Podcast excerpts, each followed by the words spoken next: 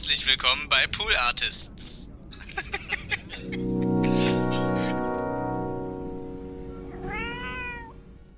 Annette Humpe, die Sängerin von Ideal, kommt zu uns nach Leipzig in, Ja. und die hat äh, wirklich sich angeguckt, wie wir wohnen. Und Wolfgang hat damals in so einer wirklich echt voll abgefuckten, abgeranzten Wohnung, wo es reingeregnet hat, gewohnt, hatte so ein, so ein Achtspurgerät, das er sich kurz vor Mauerfall für utopisches Geld gekauft hatte, ja. Mit so auf Kassettenbasis, wurde eben dann so mit Ping-Pong irgendwie Ja. zusammenmischen und was weiß ich, und da ist ja eine A Cappella-Demos gemacht. Und da hat Annette die Kassette mitgehabt und auf der Kassette stand nur drauf Ostband. Ja. und aber ich weiß, war ich so beleidigt. Da habe ich gedacht, ja, Annette, ey, wir, wir sind die Herzbuben, ey, wir Ostband. Und da hat sie damals den legendären Satz gesagt, naja, das war für mich so, dass das, wenn, wenn ihr aus Dortmund, aus äh, München, aus Hamburg gekommen wärt, hätte mich das nicht interessiert. Ich will Ja. wissen, was im Osten abgeht. Ja. Also sie hat schon da sehr schlau und sehr klug und äh, ja, irgendwie äh, immer das Ohr an der Wand gehabt sozusagen. Und für uns war es das größte Glück. outside pipe here. It's, it's, did you talk about?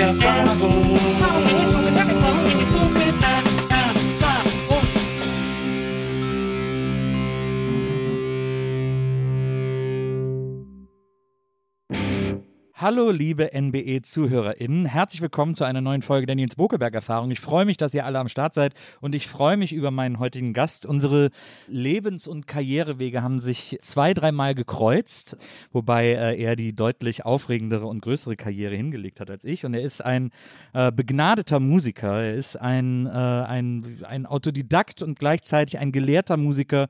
Und er ist jemand, ohne den äh, die deutschsprachige Musik um einiges ärmer wäre und vielleicht, vielleicht sogar einer der bedeutendsten deutschsprachigen Musiker der letzten 40 Jahre. Sag ich Was jetzt erzählst mal du denn für einen über den? Daumen gepeilt. Na, ist doch so. Man muss es wirklich sagen. Ich sage erstmal herzlich willkommen, Sebastian Krumm. Hey, danke Nils. Es ist doch, du hast doch wirklich, also ich meine, mit den Prinzen habt ihr Songs geschrieben, die einfach aus dem deutschen Musikkanon seit den 90ern nicht mehr wegzudenken sind.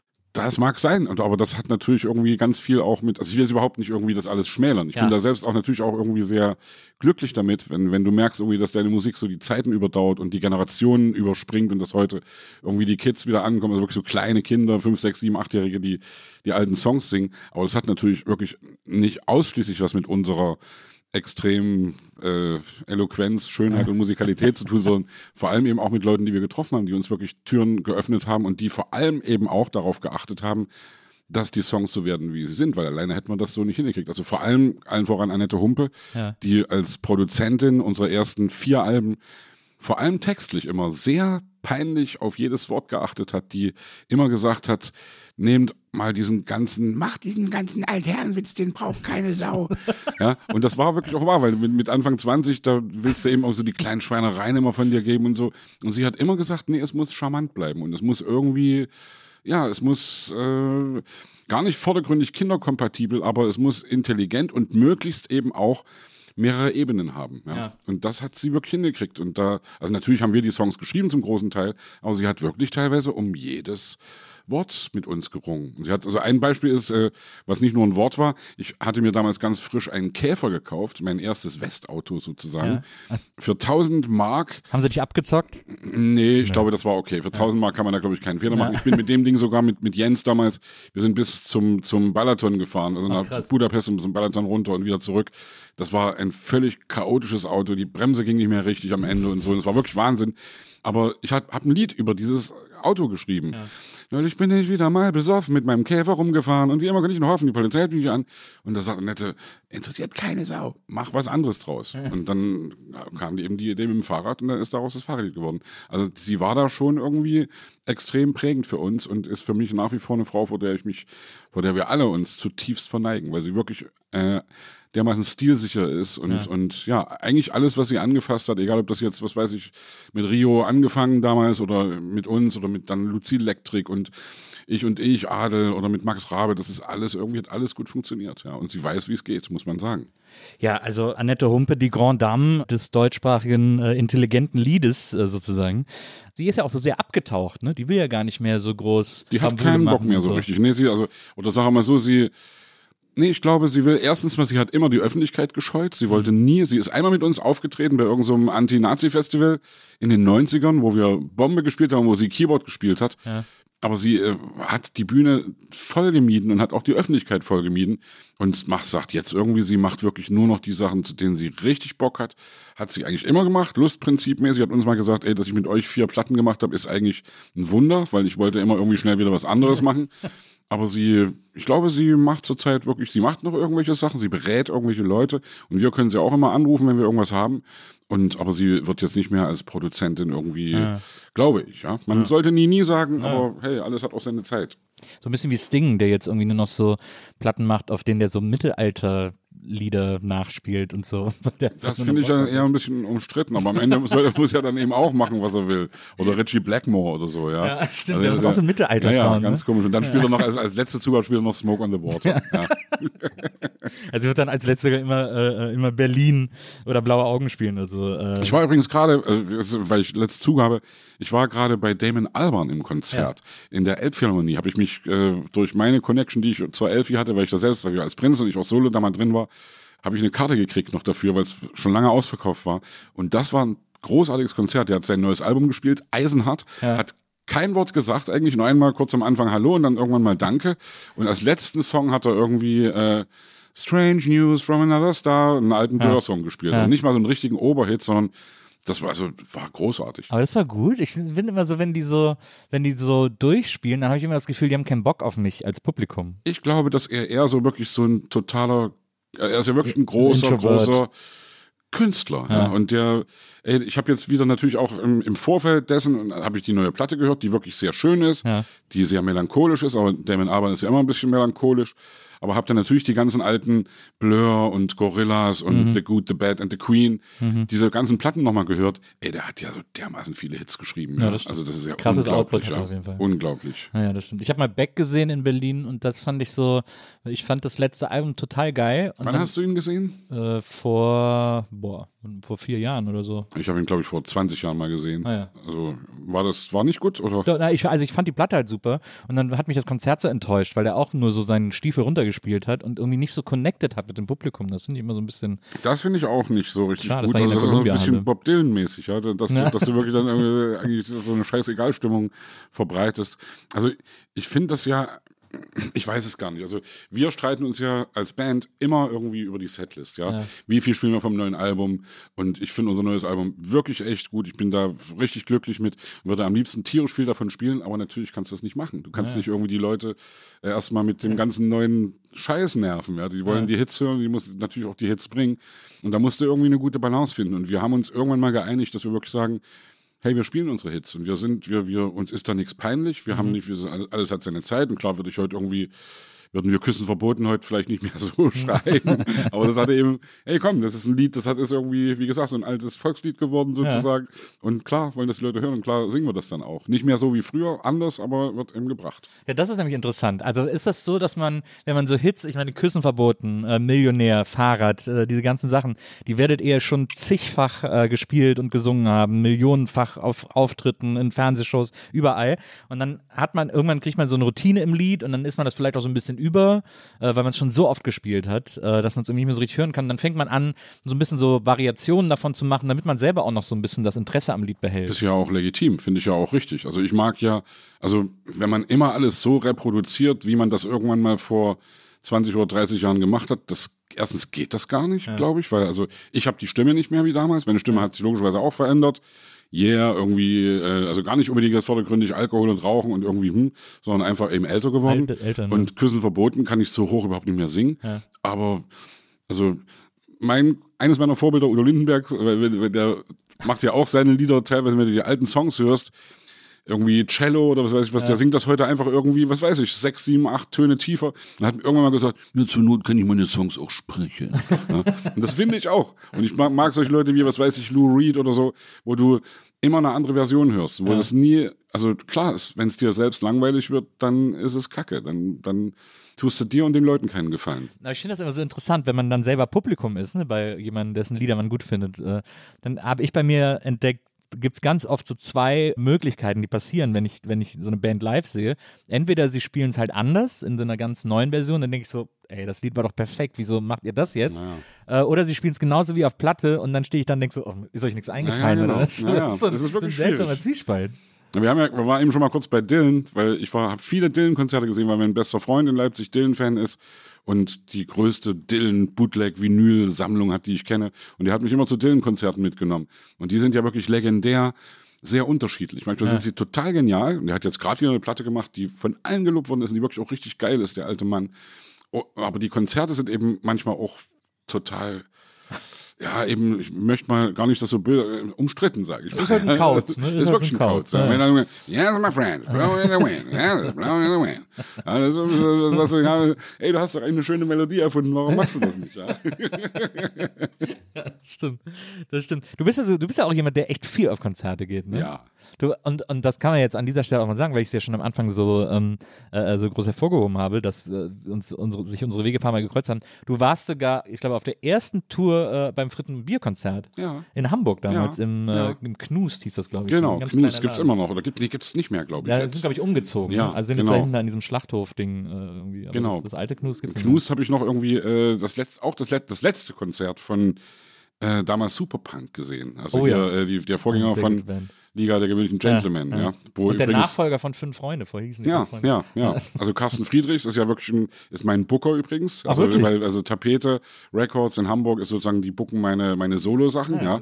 Und Gunter Buskis, der da Keyboards spielt, äh, ist sozusagen der Tapete-Chef. Hat damals mit Dirk Darmstädter zusammen angefangen und äh, Dirk ist raus und Gunter macht das jetzt alleine und hat eben vor allem als Carsten seinen Partner. Ja. Und das finde ich so geil, dass man da irgendwie, ey, klar sind wir Musik interessiert und klar wollen wir, also sollte man, oder ich will gern wach bleiben und muss, also es ist ja oft so, je älter du wirst, dass du manchmal irgendwie denkst, ja, irgendwie, hm, sitzt hier zu Hause, ist eigentlich auch so ganz geil, irgendwie ein bisschen Netflix oder irgendwie Fernsehen und Couch und irgendwie, hm. Und dann denke ich aber, nee, ich möchte gerne raus und möchte gerne irgendwie Sachen sehen. Und, und natürlich einerseits Pandemie, fuck, dass wir selbst nicht spielen können. Wir, unser letztes, unser Prinzenkonzert, das letzte war am 6. Oktober 19. Ja. Ja. Und das ist wirklich Wahnsinn. Ja. Vater. Oh, oh, das ist der, ja. Großer Tag, großer, großer Tag.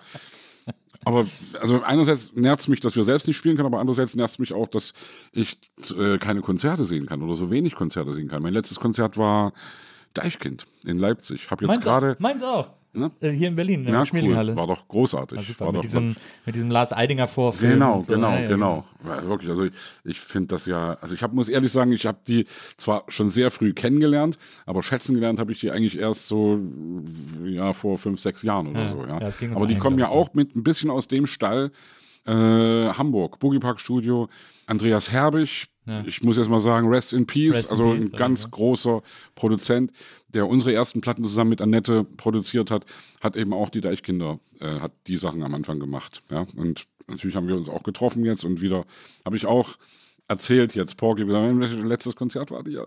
Ja. Das ist schon irgendwie schräg, dass das da eben gerade mir geht. Und ich habe manchmal auch ein bisschen Angst, dass die Leute sich so ein bisschen dran gewöhnen, dass man sich so irgendwie an diesen Entzug gewöhnt und dass man irgendwie denkt, ja, ist ja auch ganz geil, zu Hause sitzen und irgendwie Netflix gucken und dann will ich gar nicht mehr weggehen und so. Und ich hoffe, dass das nicht so ist. Ja. Ja, ich glaube nicht. Ich glaube, jetzt so die ersten zarten Cluböffnungen und so hier in, äh, hier in Berlin in der Kulturbrauerei sind wirklich mit die langweiligsten, durchschnittlichen Clubs in Berlin. Da haben sich die Leute jetzt äh, am ersten Wochenende fast tot getrampelt, weil plötzlich 2000 Leute vor der Tür ja. standen und rein Ja. wollten.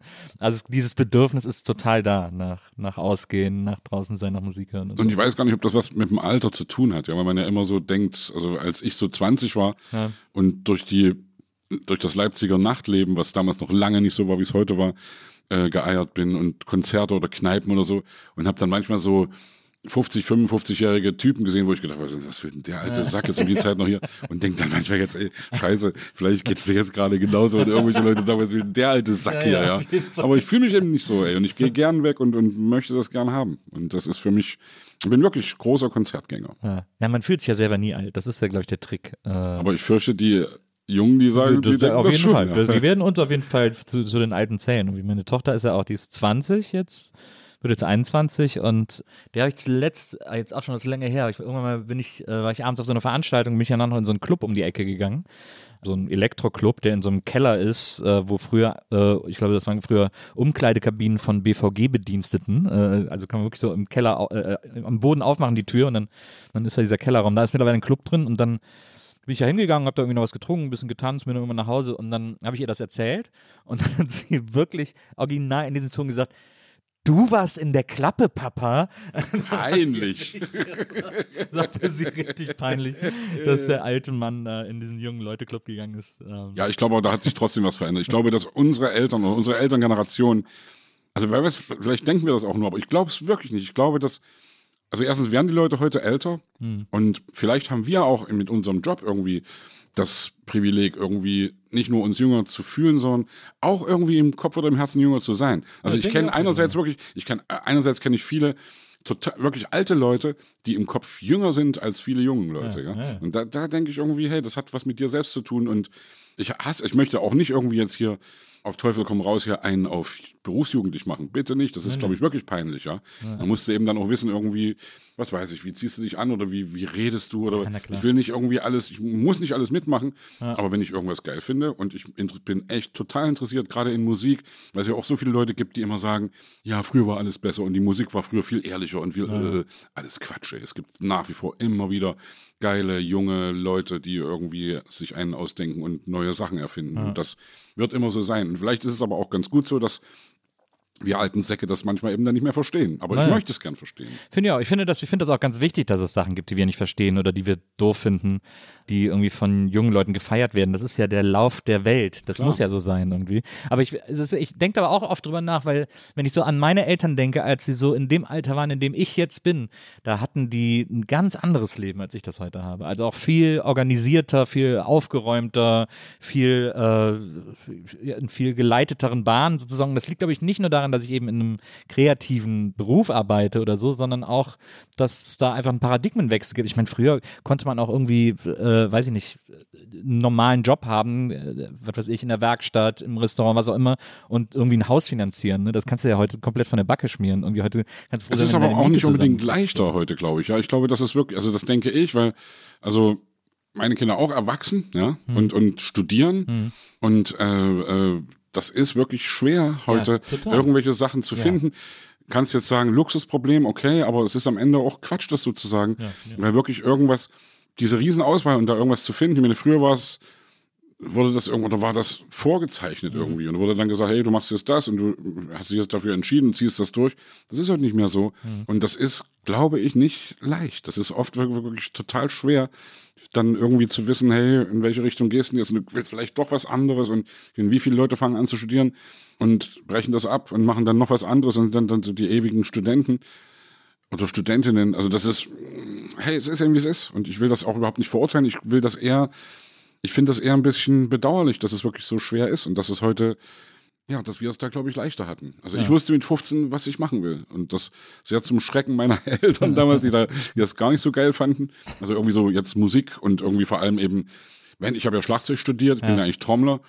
Und äh, also ich habe gesagt, ich will Schlagzeug studieren und der Studiengang hieß Tanz und Unterhaltungsmusik. Ja, wir ja. sehen TUM, ne? Äh, TUM, TUM wurde genau, das genannt. Ja.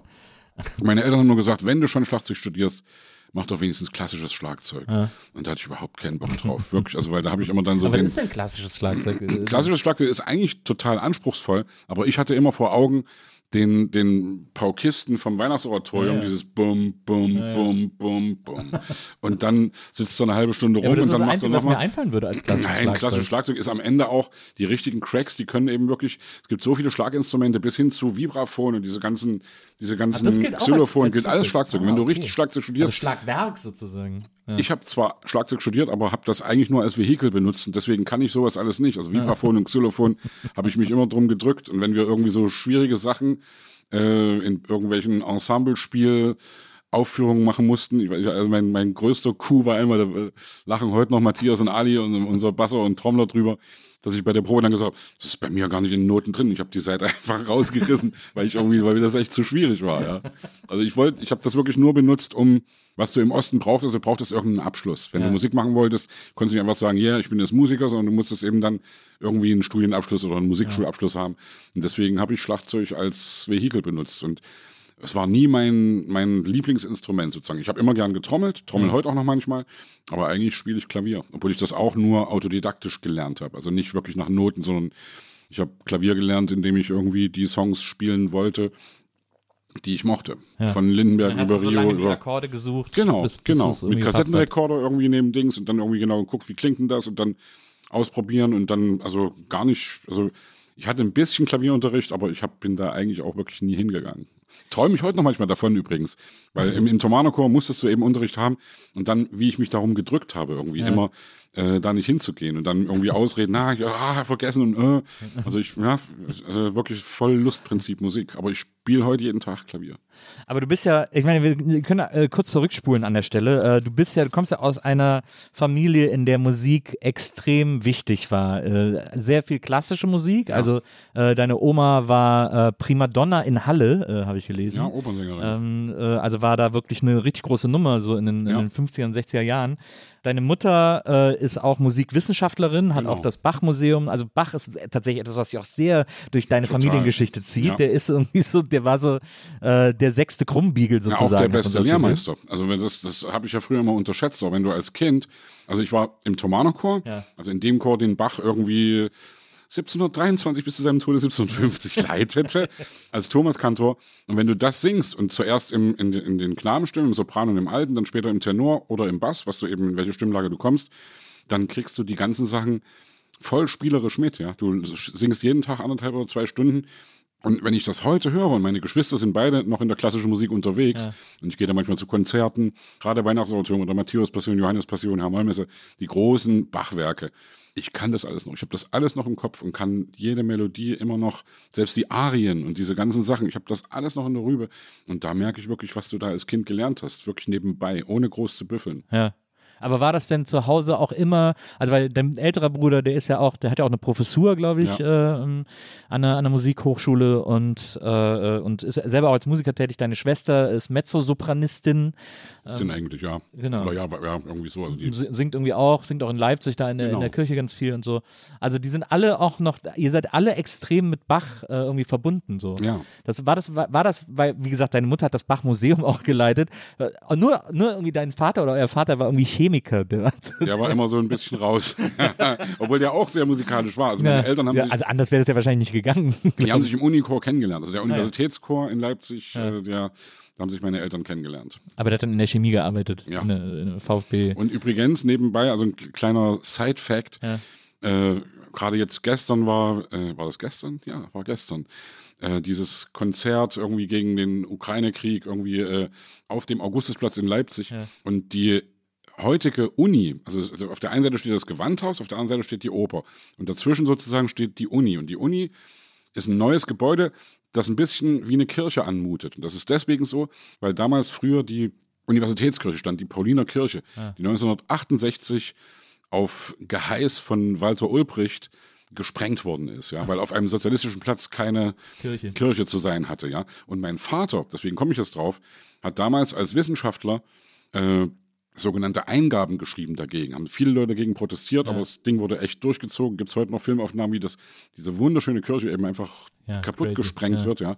Und mein Vater hat nach dem Mauerfall äh, mitgekriegt durch seine Stasi-Akte, dass ihn das sozusagen wirklich große Teile seiner Karriere Die Aufstiegschancen hat, ja. Das ist echt ja. der Hammer. Der ist dann einfach aus der Forschung raus in die Produktion geschickt worden äh, und das hat ihn wirklich richtig zurückgeworfen. Hm. Und das ist bitter. Und mein Vater ist trotzdem nicht verbittert, sondern ist nach wie vor irgendwie ist, hey, meine Eltern sind fit, mein Vater ist 86, also das ist, äh, ist ein guter Typ und total wach und fit und meine Eltern reisen noch viel durch die Gegend und super. ja, also aber er hat eben und da bin ich wirklich irgendwie sehr glücklich mit und auch ein bisschen stolz sozusagen. Hey, der hat, der war kein Mitläufer, ja, der hat irgendwie war nie in der Partei, äh, hätte auch seine berufliche Laufbahn irgendwie befördern können, hat eben gegengehalten, ja, und das ist geil. Na, das hat mich natürlich dann auch irgendwie geprägt, ja, also Ja. wegen politischer Haltung oder äh, ja, der 89er Herbst, das war alles irgendwie Leipzig. Leipzig ist eine geile Stadt. Ich habe wirklich ein großartiges Elternhaus gehabt und nach Mhm. wie vor und kann ich nur dankbar sein. Ich bin, ich bin auch ein großer Leipzig-Fan. Ich finde, Leipzig ist eine Stadt, die äh, entdeckt zu haben, ich sehr glücklich bin, weil das, äh, ich finde, es, es hat eine sehr spezielle Stimmung, finde ich. Äh, Ich glaube, das aber kommt auch nicht von ungefähr, weil natürlich auch die Geschichte von Leipzig ist ein bisschen, Vergleiche hinken immer, aber ein bisschen so ähnlich wie Köln, so ein Knotenpunkt, äh, also so eine Handels, so ein Handelskreuz und auch eine Messestadt gewesen schon immer. Und äh, im Gegensatz jetzt, wir vergleichen immer gern Leipzig und Dresden. Also die drei großen Städte, Leipzig, Dresden, Chemnitz. Ja. Gibt es irgendwie den Spruch, in Chemnitz wird das Geld erarbeitet oder wurde, wird das Geld erarbeitet. Karl-Marx-Stadt früher. Karl-Marx-Stadt früher. In Leipzig wurde damit gehandelt und in Dresden wurde es ausgegeben. Und Dresden war immer Residenzstadt und das merkt man heute auch noch ein bisschen. Ich möchte jetzt nicht nach Dresden treten oder so, aber Dresden, um vielleicht nochmal zu der Kirche Hat kurz schon harten. Düsseldorf-Vibe, muss man sagen. Es ist wirklich eine, es ist eben die, es ist die nach wie vor die Residenzstadt. Es ist nach wie vor irgendwie nicht so eine weltoffene Stadt wie Leipzig. Und Leipzig ist auch nicht nur weltoffen, Leipzig ist in Sachsen und Sachsen Sachs wirklich manchmal extrem und ist mir total peinlich, aber Leipzig ist schon Leipzig ein ist so Lichtblick richtig in, Sachsen dieser, in diesem ja. Bundesland. Ein kleines gallisches Dorf inmitten. aber wie gesagt, jetzt, ich will hier nicht Dresden dissen, ja, aber der Unterschied, weil ich eben bei der Unikirche war, in Dresden haben sie eben die Frauenkirche so richtig Schick ich sag mal, Disney, Dis, Disneyland-mäßig wieder aufgebaut. Und in Leipzig hat man irgendwie äh, hat Traditionen mit Moderne verbunden und hat da eben eine Uni hingebaut, die ein bisschen noch aussieht wie eine Kirche. Und die teilweise auch als Kirche genutzt wird, was auch umstritten ist übrigens wegen Trennung Kirche und Staat. Und Klar. da gibt es sehr unterschiedliche Meinungen dazu. Aber das war, glaube ich, ein guter Kompromiss. Also das so zu machen und eben nicht wie in Dresden. Und dass in Leipzig eben die friedliche Revolution stattgefunden hat, dass das sozusagen der Herd war oder der, der, ja, schon der, der Ausgangspunkt und auch der Höhepunkt der friedlichen Revolution. Und dass es in Leipzig keinen fucking Pegida gibt und sowas, das ist alles kein Zufall. Das hat wirklich sehr viel mit der Bürgergesellschaft zu tun. Und das, da bin ich froh, Teil davon zu sein und auch so sozialisiert worden zu sein. Weil das war natürlich gerade 89 wahnsinnig spannend, ja. Ja. Als Anfang Wie alt warst du 20-Jähriger, 23, 66 geboren und 89, 23, also da, das war Wenn das extrem Leben gerade losgeht, dann da plötzlich mittendrin zu sein, das ist ja. Und sich jeden Montag irgendwie so ein kleines bisschen weiter vorzuwagen, was ja wirklich nicht ungefährlich war, ja. Und ich war, äh, also der, der, es gab den berühmten 9. Oktober 89, wo sozusagen die Weichen gestellt worden sind, wo alle gedacht hatten, chinesische Lösung wird stattfinden, also wie auf dem Platz des himmlischen Friedens wird geschossen. Aber es waren so viele Leute, dass man sich das nicht getraut hat. Und ich war an dem Abend nicht dabei, weil ich irgendwie Schiss hatte, weil ich am, Abend, äh, am Montag vorher dabei war, am 2. Oktober und gesehen habe, wie die Polizei da reingeknüppelt hat und wie die scharfen Hunde losgelassen worden sind und wie die Leute an die Thomaskirche übrigens gehämmert haben, in der ich groß geworden bin sozusagen als Thomaner und die Thomaskirche die Türen zugelassen hat, was dann für mich so der letzte Punkt war, wirklich irgendwann zu sagen, nee, Kirche und ich, wir werden keine Freunde mehr und da wirklich ausgetreten bin. Also das ist natürlich alles prägend, extrem, ja. ja. Und dann, dann hast du einfach zu Hause gesessen am 9., oder? Ich habe, na, nee, ich, ich war ja wie gesagt Student und an der Hochschule für Musik in der Grassi-Straße in Leipzig, gar nicht weit weg vom Zentrum, war unten im Foyer an, der, an, an, an die Tafel mit Kreide geschrieben, geht heute nicht zur Demo, wird scharf geschossen und, hm, und wer das Gespräch sucht, werde ich nicht vergessen, wer das Gespräch sucht, kommt 18 Uhr da und dahin, Bläserhaus, irgendwie so eine Außenstelle. Und da bin ich mit zwei Freunden da abends hingegangen, 18 Uhr, und da war keine Sau. Also war das sozusagen auch ein Fake und war sozusagen, ja, die wollten nur, dass wir da nicht hingehen, ja. und heute, Ali, unser Trommler, der zieht mich heute noch auf. Na, aber was eigentlich am 9. Oktober? ja, sag ich, ja, okay. Und das ist natürlich peinlich oder ist mir unangenehm, aber andererseits ist es auch gut, sowas zu erzählen, weil die Leute waren eben echt mutig, die da hingegangen sind. Und, ich finde es auch gar nicht peinlich. Also ich hätte, glaube ich, ja, ich ärgere mich natürlich wahnsinnig, ja, dass ich an diesem Ja, historischen Tag nicht dabei war. Ja, natürlich. Das ist ja auch ärgerlich, aber es ist ja auch trotzdem verständlich. Also wenn du, wenn du eine Woche vorher da so eine krasse, ungezügelte Aggression erlebt hast, dann ist der Gedanke, dass es noch mehr eskaliert, ja nicht so abwegig irgendwie. Und es war überhaupt nicht abwegig. Also das war wie vorher auch in den Zeitungen da geschrieben worden ist, heute schlagen wir die Konterrevolution, bla bla bla. Ja. Das, was wir heute wieder in Russland, Russland sehen. sehen. und in vielen anderen Ländern. Und deswegen, hey Leute, geil, demokratischer Rechtsstaat ist schon irgendwie ganz gut. also auch nicht alles Gold, was glänzt, wissen wir, aber trotzdem muss man, ich versuche das immer wieder mir vor Augen zu halten, dass man sich echt freuen kann, wie das gekommen ist. Also ich, ich du würdest, du wärst heute nicht hier in Ostberlin stimmt. und absolut. wir hätten uns nie kennengelernt und wir wären nie die Prinzen, bla bla bla. Also ganz viele Sachen, also ja, schwierig, also oder, oder komplex. Diese äh, Reise zu den Prinzen, also äh, du bist ja dann, ist das eigentlich, weil wie gesagt, wir haben jetzt über deine Schwester, deinen Bruder, die immer noch sehr der klassischen Musik irgendwie ähm, äh, verbunden sind und da irgendwie äh, in dem Feld auch arbeiten und so. Du bist dann quasi der Einzige, der in, in, den- in den Pop, äh, in die Unterhaltungsmusik, in die U-Musik Ja, gegangen ja. ist. Äh, U und E ist Obwohl ich ja ist die diese, Unterscheidung? diese Unterscheidung hasse und Ja, auch ich nicht akzeptiere. Ja. Ja, aber, also Also, gerade weil wir gerade bei Damon Alban waren, der bricht das total, ja. Ja. Aber ja, Aber es gab ja, gab's ja quasi auch äh, äh, in der DDR als Schallplatte. Es gab ja eben das äh, U-Label, das war Amiga und Ja. das E-Label war Eterna. Genau. Wo dann die ganzen Opernplatten und so rauskamen. Ja. Und so. Ähm, Aber was ist heute, weißt du, wenn du heute Beatles hast, Beatles sind klassische Musik, ja, Ja. kannst du irgendwie sagen, was du willst. Oder äh, was habe ich jetzt gelesen, was, was war jetzt gerade, welche Platte? Ach nee, das war, das war der Film, der Pate, wird jetzt gerade 50 Jahre alt. Ja. Finde ich auch geil. Aber so viel, so viel Musik irgendwie aus den 60er Jahren, das ist doch mittlerweile wirklich Ja, klassische Musik. Klar, das ist ja auch, es ist bei Filmen genauso. Also ich finde auch, dass sowas wie du, wo du gerade der Pate sagst, das ist ja auch etwas, was finde ich absolut, also de, dieser Film gehört in eine Reihe auch mit Weltliteratur und so. Also der st- steht neben Krieg und Frieden sozusagen äh, völlig gleichwertig und das finde ich bei Musik eben auch und bei dem Hast du Krieg und Frieden gelesen? Hast du die ganzen natürlich Welt? nicht. Ich auch nicht. Nee. Ich habe mir das mal vorgenommen. Maria ey. hat das gelesen, die ist ein riesen Fan davon. Das, also, das ist ein riesen Dostoevsky-Film. Ja, es, also ich fand ja jetzt einen geilen Spruch übrigens wegen Ukraine-Scheiß. Irgendwie, es, es geht um Putin, nicht um Pushkin. Ja. Und das ist wirklich wichtig, dass man irgendwie das auch unterscheidet, dass es nicht um die Russen geht, sondern Ja. dass es wirklich um so ein stimmt. Arschloch geht. Ja, Ja, um so ein, ja.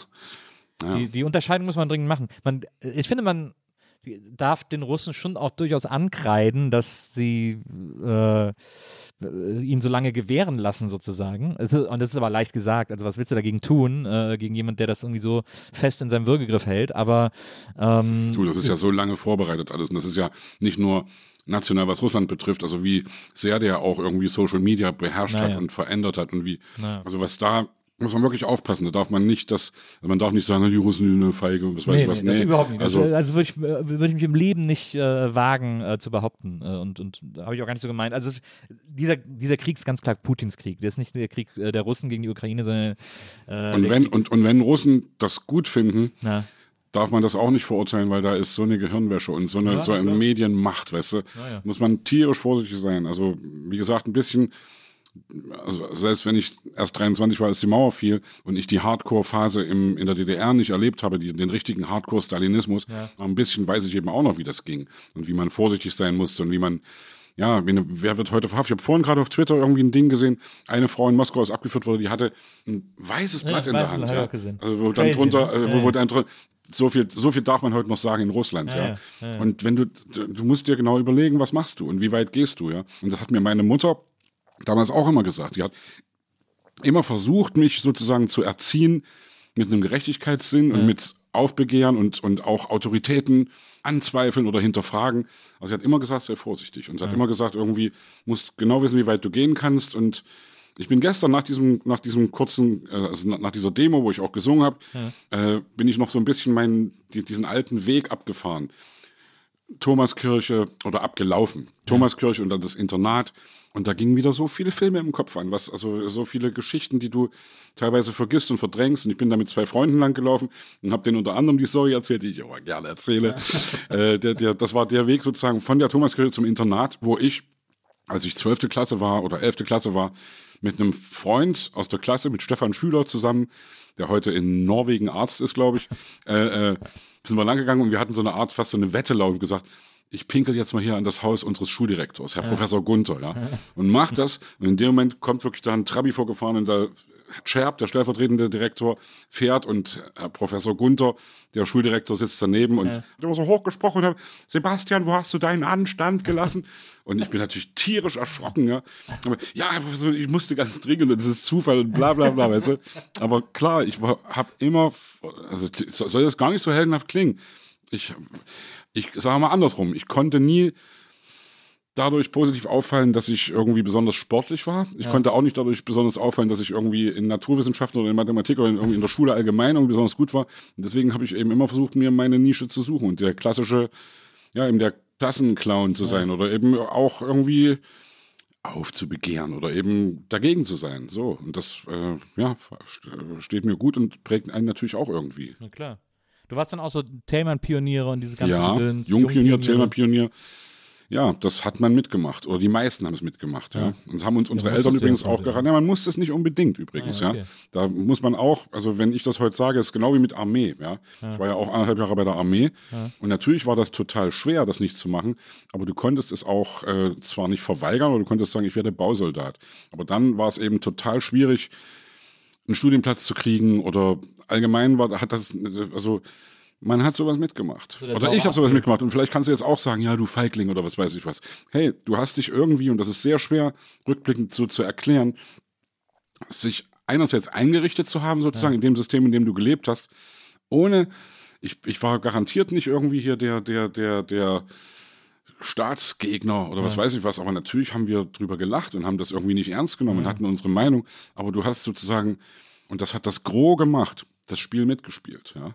Und natürlich hätte ich sagen können, nee, Armee, fuck you, mache ich nicht. Aber dann hätte ich nie studieren Ja. können. Und dann, weil ich, keine Ahnung, ey, vielleicht wäre ich heute irgendwie, vielleicht wäre ich glücklicher, vielleicht wäre ich irgendwie, oder vielleicht. Aber bist du würd ich das- unglücklich? Nee, bin ich nicht, aber mir ist es natürlich irgendwie, ich will gar nicht sagen, mir ist das peinlich, aber ich würde heute schon gern sagen, hey, ich habe den ganzen Scheiß nicht mitgemacht. Nee, ich habe den ganzen Scheiß mitgemacht. Und ich habe auch, weißt du, ich habe Konfirmation und Jugendweihe gemacht, ja. Ja. Zweimal Geschenke abgezockt. allerdings. Ja. Und das ist, also das klingt jetzt auch wieder so doof, aber Ja, so denkt man doch als also, gerade als Jugendlicher ist das doch. Äh, und trotzdem ha- habe ich immer irgendwie schon zu den Leuten auch aufgeschaut, die den ganzen Scheiß nicht mitgemacht haben, ja. Ja, aber es ist ja so, es ist ja auch so wie irgendwie, äh, ich glaube, so eine Umfrage hat ergeben, dass irgendwie, weiß ich nicht, äh, die Mehrheit der Deutschen denkt, dass ihre Eltern im Widerstand gewesen wären und es Ja, waren irgendwie, ja. und es waren irgendwie 5% oder so. Ja, das Ähm, ist schon schräg. Das ist wirklich schräg. Also äh, dabei gewesen wäre man immer gern, aber es erfordert so einen krassen Mut und auch so eine Widerstandsfähigkeit, weil man so viele, weil man ja ein ganz mini kleines Rad ist in so einem Riesensystem, das dann so seine komplette Macht auf einen wirft, äh, da irgendwie äh, die Resilienz zu haben, dagegen zu bestehen, das ist einfach, also das kann man von einem Jugendlichen fast gar nicht erwarten, finde ich, deswegen. Ja, wie gesagt, das gab's schon. Und es gab immer, also was weiß ich, wenn du mit, mit was weiß ich, wenn du mit Leuten wie, wie Flake redest oder so, ja, Die, die, die eigentlich auch sagen, ey, DDR war für uns irgendwie totaler Freiraum. Wir waren Punkrocker, wir, die hatten damals eine Band Feeling B, also eigentlich die Vorgängerband von Rammstein. Rammstein.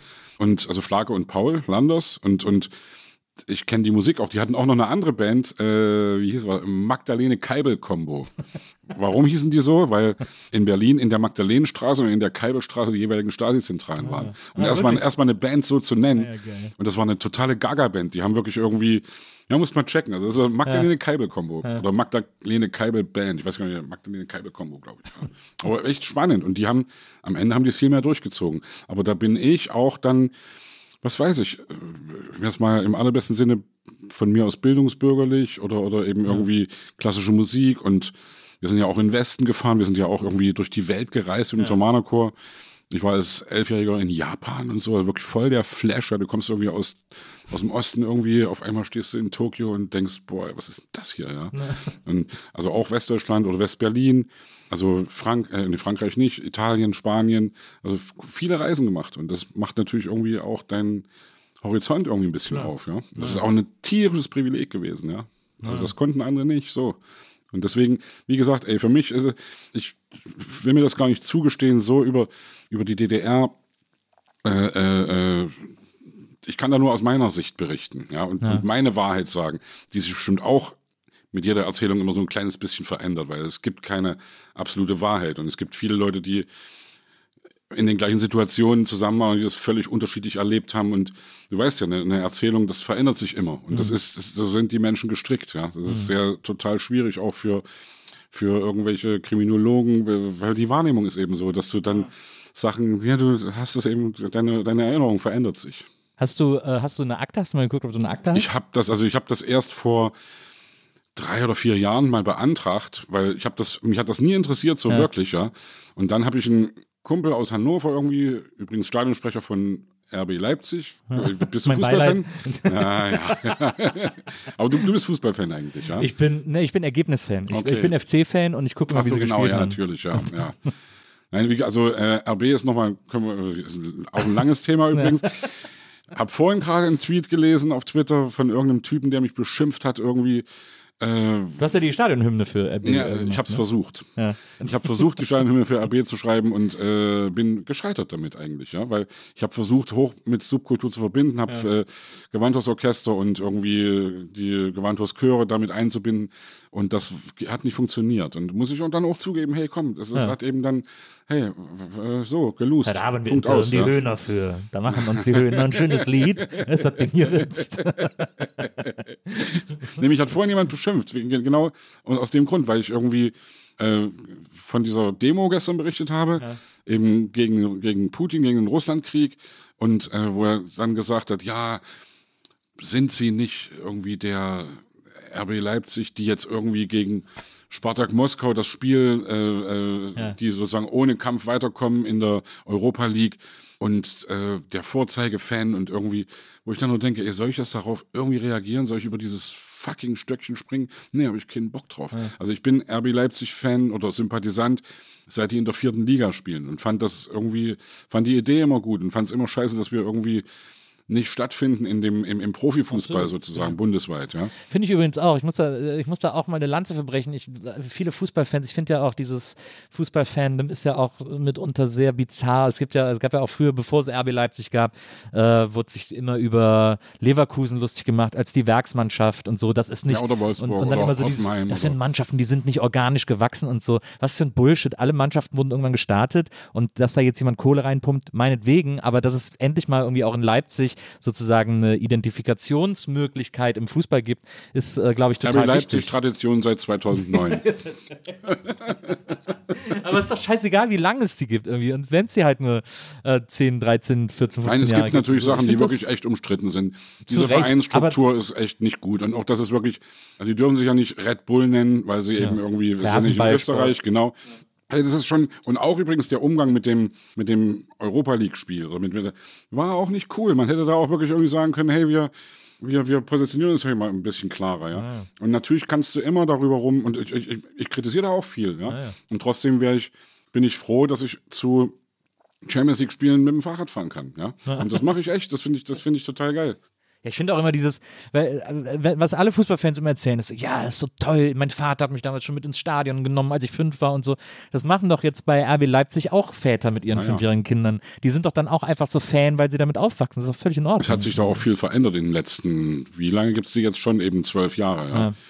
Äh, also ich weiß noch, dass von meinem Sohn, ein Klassenkamerad, der hat sich früh, hat früh, war früh RB Leipzig-Fan und hat damals immer sein Trikot, bevor er ins Stadion gegangen ist, nicht in der Straße mehr angezogen. Ach. Also er hat wirklich Schiss gehabt, dass er vermöbelt wird, ja. ja. Und er ist immer dann irgendwie, erst kurz vorm Stadion, ja, ja. sich dann irgendwie seine, seine, ja, sein Ornat angelegt sozusagen. Also, aber da hat sich wirklich viel verändert und das ist, also für die ganze, nicht nur für die Stadt, also für die ganze Region ist das der Hammer. Ja. ja. Das ist wirklich, also, und wie gesagt, Kritik bitte gern immer her damit, wenn es konstruktive und wenn es irgendwie berechtigte Kritik ist, die ich auch so sehe teilweise, ja. ja. Aber trotzdem sympathisiere ich damit und ganz nebenbei spielen die Hammer Fußball. Ja. nee, wirklich, ja, das ist wirklich, also ja, ja, also die spielen wirklich einen schnellen und jetzt mit Tedesco, das ist schon geil. Das ist irgendwie, der, der macht da wieder irgendwie das, was vorher der jetzige FC Bayern-Trainer Nagelsmann gemacht hat. Das ist, ich finde das gut. Ja. Aber äh, wir sind kurz abgebogen. Ähm, ich wollte mal zurück. Also die, du hast, äh, hast du geguckt, ob du eine Akte hast und die hast du jetzt beantragt. So, genau. Man muss das dann so beantragen und dann dauert das so ewig. Bis ja, und dann war es eigentlich doch so. sehr unbefriedigend, weil ich hatte eigentlich also zuerst gedacht. Gesehen, quasi. Ich bin deswegen auf, auf RB gekommen, ja. weil mein Freund Tim Tölke, der in Leipzig äh, Stadionsprecher ist, genau. gebürtiger Hannoveraner übrigens, hat auch mal Musik gemacht äh, wirklich ein guter Typ. Der hat mir gesagt, ey, wenn ich irgendwie wüsste, da gibt's eine Akte über meine ja. ersten 23 Lebensjahre, ey, klar würde ich die beantragen. Ja. Und ich habe mir gedacht, ich, ich, will das irgendwie eigentlich gar nicht. Vielleicht auch ein bisschen, weil ich nichts Unangenehmes lesen wollte, weil ich nicht, also es gibt da ja auch viele Geschichten von, wir sind ja hier in Pankow. Ja die Band Panko sagt ja auch was, ne? Die, die, ja. André Herzberg und Jürgen Ehle, ja. Und also zwei wirklich Partner, die ja sozusagen die Köpfe dieser Band waren, die jetzt auch wieder zusammen Musik machen, aber die deswegen äh, zwischendurch riesen Stress hatten. Und ich kenne André ziemlich gut, weil er eben irgendwann mitgekriegt hatte, dass Jürgen irgendwie dabei war, ja. ja. Und ich sage das jetzt auch ohne, das muss man auch wirklich total differenzieren. Ich will es nicht recht, ich will es nicht irgendwie sagen, hey, ist doch normal. Nee, ist nicht normal, muss man schon, aber man, hey, kommt drauf an, wie du erzogen bist, woran du glaubst, ob du mhm. wirklich irgendwie, und kommt natürlich auch oft drauf an, meine, viele haben irgendwie das Leben der anderen gesehen, was weiß ich, diese Schauspielerin, der dann gesagt wird, hey, du wirst nie wieder auf eine Bühne gehen, wenn mhm. du nicht hier mal unterschreibst. Also es ist sehr leicht immer von außen, das alles zu hardcore zu verurteilen, ja. Und davor hatte ich vielleicht auch ein bisschen Schiss, dass irgendwas ans Tageslicht kommt, was mir nicht passt, wo mhm. ich irgendwie denke, oh, was, ey, stell dir mal vor, jetzt irgendwie, ich würde rauskriegen, dass einer meiner Bandkollegen irgendwie bla bla bla. Ja? Ey, das wäre doch irgendwie fürchterlich, ja. Ja. Und aber es war eigentlich, also diesbezüglich überhaupt nichts, und es war eigentlich auch total unbefriedigend. Also ich war, da stand nichts Großartiges drin. Bei meinen Eltern viel mehr, also bei meinem Vater vor allem. Also meine, meine Großmutter wohnte irgendwie im Erdgeschoss des Hauses, in dem wir gewohnt haben, so eine alte Villa, wo irgendwie vier oder fünf Mietparteien gewohnt haben.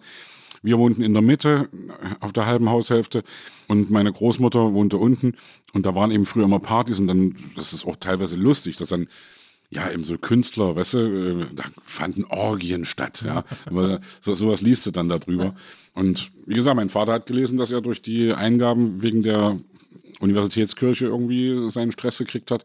Aber sowas war bei mir alles nicht drin. Und ich hätte da auch noch jetzt irgendwie mehr beantragen können und habe dann aber irgendwann auch gedacht, nee, vielleicht bin ich auch wirklich da, äh, klingt das doof, zu jung. Aber weil, wie gesagt, ich war 23 und, und ja, mein Vater sagt mir wirklich manchmal, hey, du musst aufpassen, was du irgendwie über die Zeit im Osten erzählst, weil du hast die richtige Scheißzeit nicht erlebt. Und die richtige, also die, die 50er, 60er Jahre, wo wirklich, ja, eben 53 dieser Aufstand und also viele Sachen, wo ich dann eben sagen kann, nee, kann ich gar nicht viel zu sagen. Und mir, ich wiederhole mich jetzt, mir liegt es total fern, irgendwas da zu bagatellisieren. Ich weiß, dass es viele Leute gegeben hat, die extrem drunter gelitten haben, was da passiert ist. Und ich weiß, dass es viele Leute gegeben hat, die an der Mauer erschossen wurden. Die ganze Scheiße, die man Du kannst ja erstmal vor allem nur aus deinem Erfahrungsschatz äh, erzählen. ja, aber trotzdem muss man ja auch versuchen, irgendwie objektiv und, und weißt du, das, die Gratwanderung ist die schwierige. Einerseits, wenn Leute, gerade aus Westdeutschland, wo ich, immer wieder konfrontiert werde, die dann sagen, was, du kommst aus dem Osten, warum bist du nicht geflohen? Ja. Weißt du, wo ich dann sage, ey, wir haben unser Leben gelebt und wir haben Du hattest, irgendwie du hattest äh, sogar mal die Chance, ne? Habe ich irgendwann mal gelesen. Mehrmals, also mehrmals hatte ich die Chance. Also, äh, also das letzte Mal, als ich schon sogar schon 18 war. Letzte Reise nach Westberlin in der Westberliner Philharmonie, wo ich mit demselben Stefan Schüler übrigens, der dabei war, als ich das Haus des Direktors gepinkelt habe, wo wir am Hinterausgang der Philharmonie standen und ge gedacht haben, ey, wenn wir jetzt hier einfach gehen ja. und dann gar nicht nur rennen, sondern laufen und sagen, wir gehen zum nächsten, zur nächsten Polizeidienststelle und sagen, guten Tag, wir möchten gern hier bleiben. Wir haben es nicht gemacht. Kannst du jetzt sagen, okay, der Leidensdruck war nicht groß genug. Kannst du auch sagen, vielleicht haben wir irgendwie keinen Bock gehabt, unsere Familien irgendwie zu belasten oder dass also meine Geschwister hätten nie studiert oder weißt du, das also alles sehr schwierig, alles sehr komplex und es ist einfach schwierig von außen zu beurteilen, was irgendwelche Leute in irgendwelchen Situationen hätten mal gefälligst anders machen sollen. Ja, Ja, nee, muss man den Leuten selbst überlassen. Und das, wie gesagt, dass ich auch schwach war oder, oder eben bei der Armee war, bei den Pionieren, FDJ, ja, mir geht das kaum über die Lippen, weil ich das schon wieder dann mit Reaktionen rechne. Ja, du angepasster Mistkerl. Ey, nee, Aber ich sind war das wirklich Reaktionen, die du Mistkerl. kriegst? Ist das wirklich sowas, was man dir vor... Also das kann man doch... Nein, eigentlich wirklich kann man weniger. doch nicht ja. vorwerfen, finde ich irgendwie. Das Eigentlich weniger. Es, es kommt manchmal irgendwie, weil ich mich ja manchmal doch irgendwie politisch auch äußere Ja. und eben auch dann eher links äußere sozusagen, dass dann irgendwelche Leute, aber das sind dann oft wirklich diese ganzen Arschlöcher, mit denen ich sowieso, weißt du, wenn, wenn mich irgendwelche Pegida oder irgendwelche AfD-Leute beschimpfen, ey, geil, komm, sollen sie doch machen, das ist doch dann eher Ritterschlag. Ja. Ja, also, ey, komm, ich bin gut Shitstorm erprobt und hab da irgendwie, also es ist ja nicht so, dass einen das, das, das nur an einem abperlt, aber ey, wenn mich Arschlöcher beschimpfen, gern, ja. Ich will nicht, dass die mich gut finden. Also Ja. das dann lieber so rum. Ich finde das faszinierend. Ich, ich spreche auch mit dem äh, mit meinem Schwiegervater oft darüber, äh, weil der war nämlich auch Mucker in der DDR. Der hatte, der hat in eine, hat auch in einer Band gespielt, die irgendwie in den 80ern in der DDR relativ erfolgreich waren. Wie hießen die? Dazu. Ah, kenne ich, Und klar. mit denen ist er dann auch rumgetourt. mit, Ähm, mit Rainer Oliak genau. zusammen. Ah, Rainer ja. Oliak ist sozusagen der Patenonkel von meiner Frau. Cool.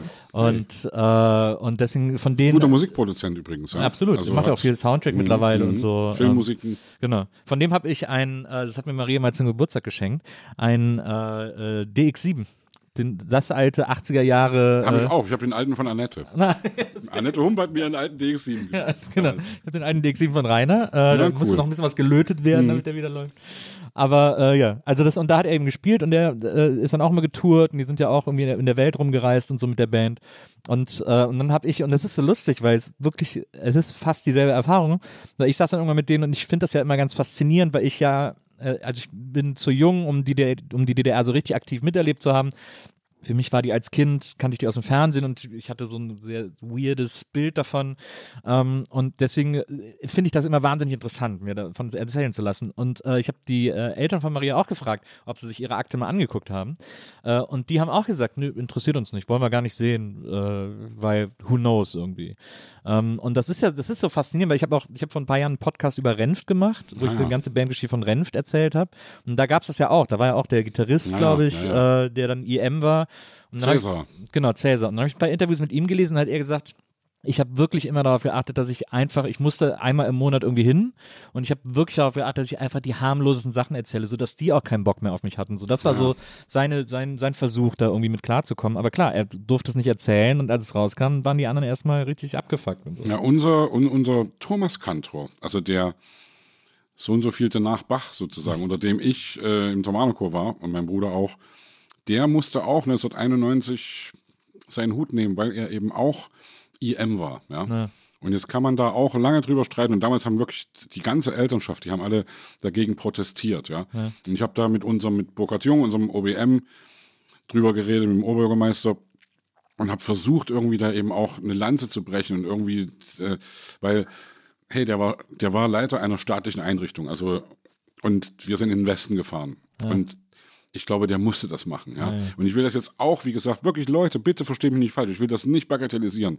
Stasi ist scheiße und bitte und irgendwie bespitzeln und geht gar nicht. Aber es gibt so viele Zwänge und so viele Sachen. Und wirklich, es werfe der den ersten Stein, der noch niemals in irgendeiner Weise irgendwie, der sich da gar nichts vorzuwerfen hat. Ja? Also, oder was heißt vorzuwerfen hatte? Also ich meine, Hans-Joachim Rotsch, dieser Thomas-Kantor, der mich übrigens wirklich höchst selbst rausgeschmissen hat, Ja. also aus dem Chor ganz kurz vor Schluss, ja, aus Disziplingründen, mit dem ich mich aber kurz vor seinem Tode dann wirklich wieder irgendwie versöhnt habe. Ich war zusammen mit meinem Bruder an seinem Sterbebett und so. Und der musste das, glaube ich, machen. Oder der, du, der, er war vielleicht auch keine Kämpfernatur und hat dann vielleicht auch irgendwann gesagt, ja, komm, ey, ich mache hier Kunst und mache hier irgendwie Johann Sebastian Bach und mache hier.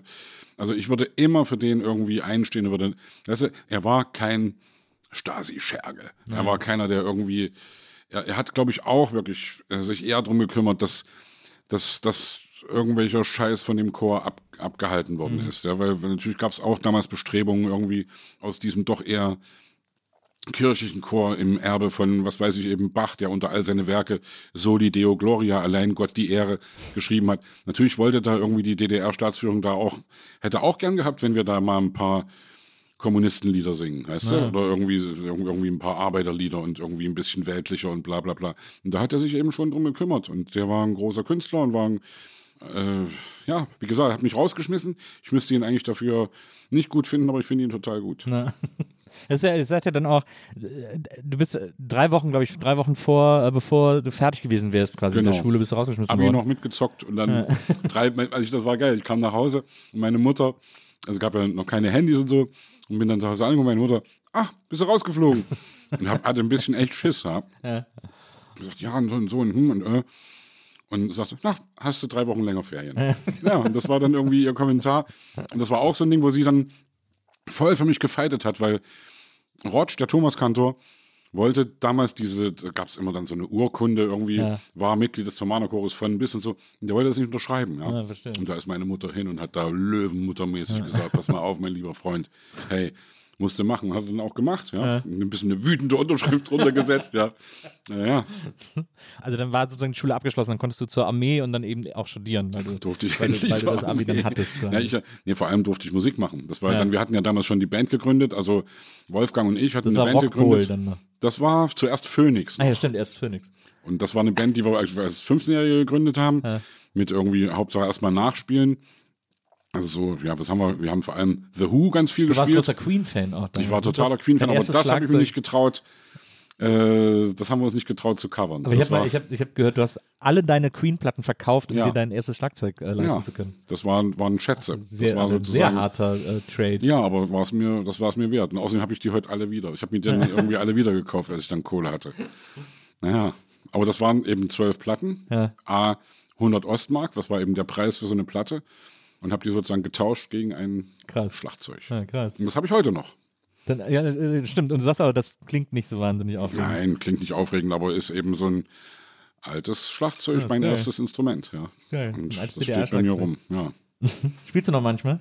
Selten, aber manchmal schon, aber wirklich selten. Es ist also, ja, aber ich kann auch nicht wirklich, also ich, ich kann so ein bisschen Viere durch und ein bisschen Punkrock-mäßig so schnell. Ja. Das kann ich, aber äh, ich kann, ich bin kein Schlagzeuger. Also du bist ja extrem musikalisch, weil äh, wir haben jetzt schon gehört, also Klavier hast du dir so ein bisschen selber beigebracht, so spielst du quasi sehr intuitiv. Ja. Du hast aber auch Cello früher gespielt und warst dann auch so, hast du irgendwelche Schulwettbewerbe damit gewonnen Ja, und so. Und dann hast du keinen Bock mehr und dann hast du Trompete äh, gelernt danach und äh, auch irgendwie zwei Jahre gespielt. Ja, aber so. auch keinen Bock mehr gehabt dann. Also es war, du, Cello wollte ich deswegen, weil ich damals, als mein Bruder in den Chor kam, das Gewandorchester gesehen habe und die großen Kontrabässe und da fand ich das irgendwie geil. Und da war ich, glaube ich, wirklich gar nicht schlecht mit, mit beim Cello spielen. Und dann hatte ich da Auch keinen ein sehr Bock mehr. intuitives Instrument eigentlich. Auch ein sehr intuitives Instrument, aber was aber auch eine Her- Herausforderung ist für Eltern, weil bevor das einigermaßen klingt, ist das schon irgendwie echt ganz schöne, ganz schöne Folter, glaube ich, ja. Und Trompete, ich kann das, ich kann das heute alles noch so ein bisschen, ja, aber also Trompete kann ich noch ganz, ganz wenig. Cello habe ich ewig nicht mehr in der Hand gehabt. Aber spielst du das alles nicht, wenn, wenn, du, wenn du irgendwie Songs aufnimmst oder so? Hast du nicht irgendwie zu Hause auch eine Trompete und ein Cello rumfliegen, dass du mal irgendwie kurz so ein bisschen Nee, drauf rumdudeln nee, also kannst? ich habe eine Trom- Trompete habe ich noch, aber nee, will, will ich nicht. Wir haben irgendwann mal mit den Prinzen haben wir irgendwie das gemacht. Tobias hatte damals Klarinette gelernt und ich habe Trompete, wie gesagt, gelernt und da haben wir bei irgendeiner Tour mal irgendwie ein zweistimmiges Solo irgendwie gespielt, aber auch nur Quatsch, ja. Nein, komm, man muss irgendwie wissen, was man kann und ich, oder man muss vor allem wissen, was man mag, ey. Ich glaube, irgendwie, weißt du, John Lennon hat mal gesagt, irgendwie, hey, ich bin ein Künstler, gebt mir irgendein verficktes Instrument, ich hole euch da einen Ton raus. Und so ein bisschen sehe ich das auch, aber man muss es eben wollen. Und man muss es, und ich, wie gesagt, Klavier spielen ist mein, ist mein Instrument und das mache ich so oft ich kann. Obwohl ich es nicht nach Noten kann, übrigens, überhaupt nicht, ja. Ja. Also ich mache das wirklich, wie gesagt, was ich vorhin gesagt habe, also nach Gehör gelernt und so und habe mir so ein paar Skills drauf geschafft, wo ich, wo ich so ein bisschen, wo ich den Eindruck erwecke, das zu können, sozusagen. Aber ich fühle es und da, da kommt mir auch ein bisschen zugute, dass ich Schlagzeug gelernt habe, weil das eben auch sehr rhythmisch ist und weil ich, glaube ich, einen ganz guten Groove habe oder so, ja. Und ich mag das und, und mach manchmal, also mach, wenn ich alleine auf Tour bin, ich mache so entweder Lesungen, weil ich auch mal ein Buch geschrieben habe und mit dem Buch unterwegs bin und dann aber dazwischendurch eben immer irgendwie Songs spiele. Oder ich mache auch Solokonzerte, also ganz nur alleine ich am Klavier. Und die sind oft ey, so irgendwie viel zu lang, ja, weil ich auch viel erzähle und, und das macht mir aber totalen Spaß und ja, ich glaube den Leuten auch. Es sind immer es sind wirklich kleine, kleine Locations irgendwie, also maximal irgendwie, was weiß ich, hier Uferfabrik zum Beispiel in, in Berlin, wir, wir gehen da rein, 300 Leute oder so. Und manchmal auch in kleinen Kneipen irgendwie, wo nur 100 Leute reingehen. Es gibt ein Café auf, auf, auf, äh, na, wie heißt die Ostseeinsel? Bin ich doof gerade, wo die Brücke jetzt gerade gebaut wird. Wo die Brücke gerade gebaut Na, hier in die Berlin. Brücke. Nein, nee, war nicht, nicht die Brücke, sondern äh, die. Warte, jetzt muss ich mal kurz überlegen. Bin ich ich habe jetzt gerade echt einen Hänger. Naja. Burg auf Fehmarn. Fehmarn. Fehmarn, Ja, komm ey. so. Da war- da gibt es ein kleines Café, das Café Liebevoll. Von einem Typen irgendwie betrieben. Da habe ich schon, da gehen irgendwie, weiß ich nicht, 80 Leute rein. Gibt es auch das Kaffeemann? Kaffeemann wäre auch gut, ja. Kaffeemann, hey, hey. Ich meine, wenn sich zwei alte Männer hier schon Ja, unterhalten, dann können wir mal langsam komm, die Dad-Jokes die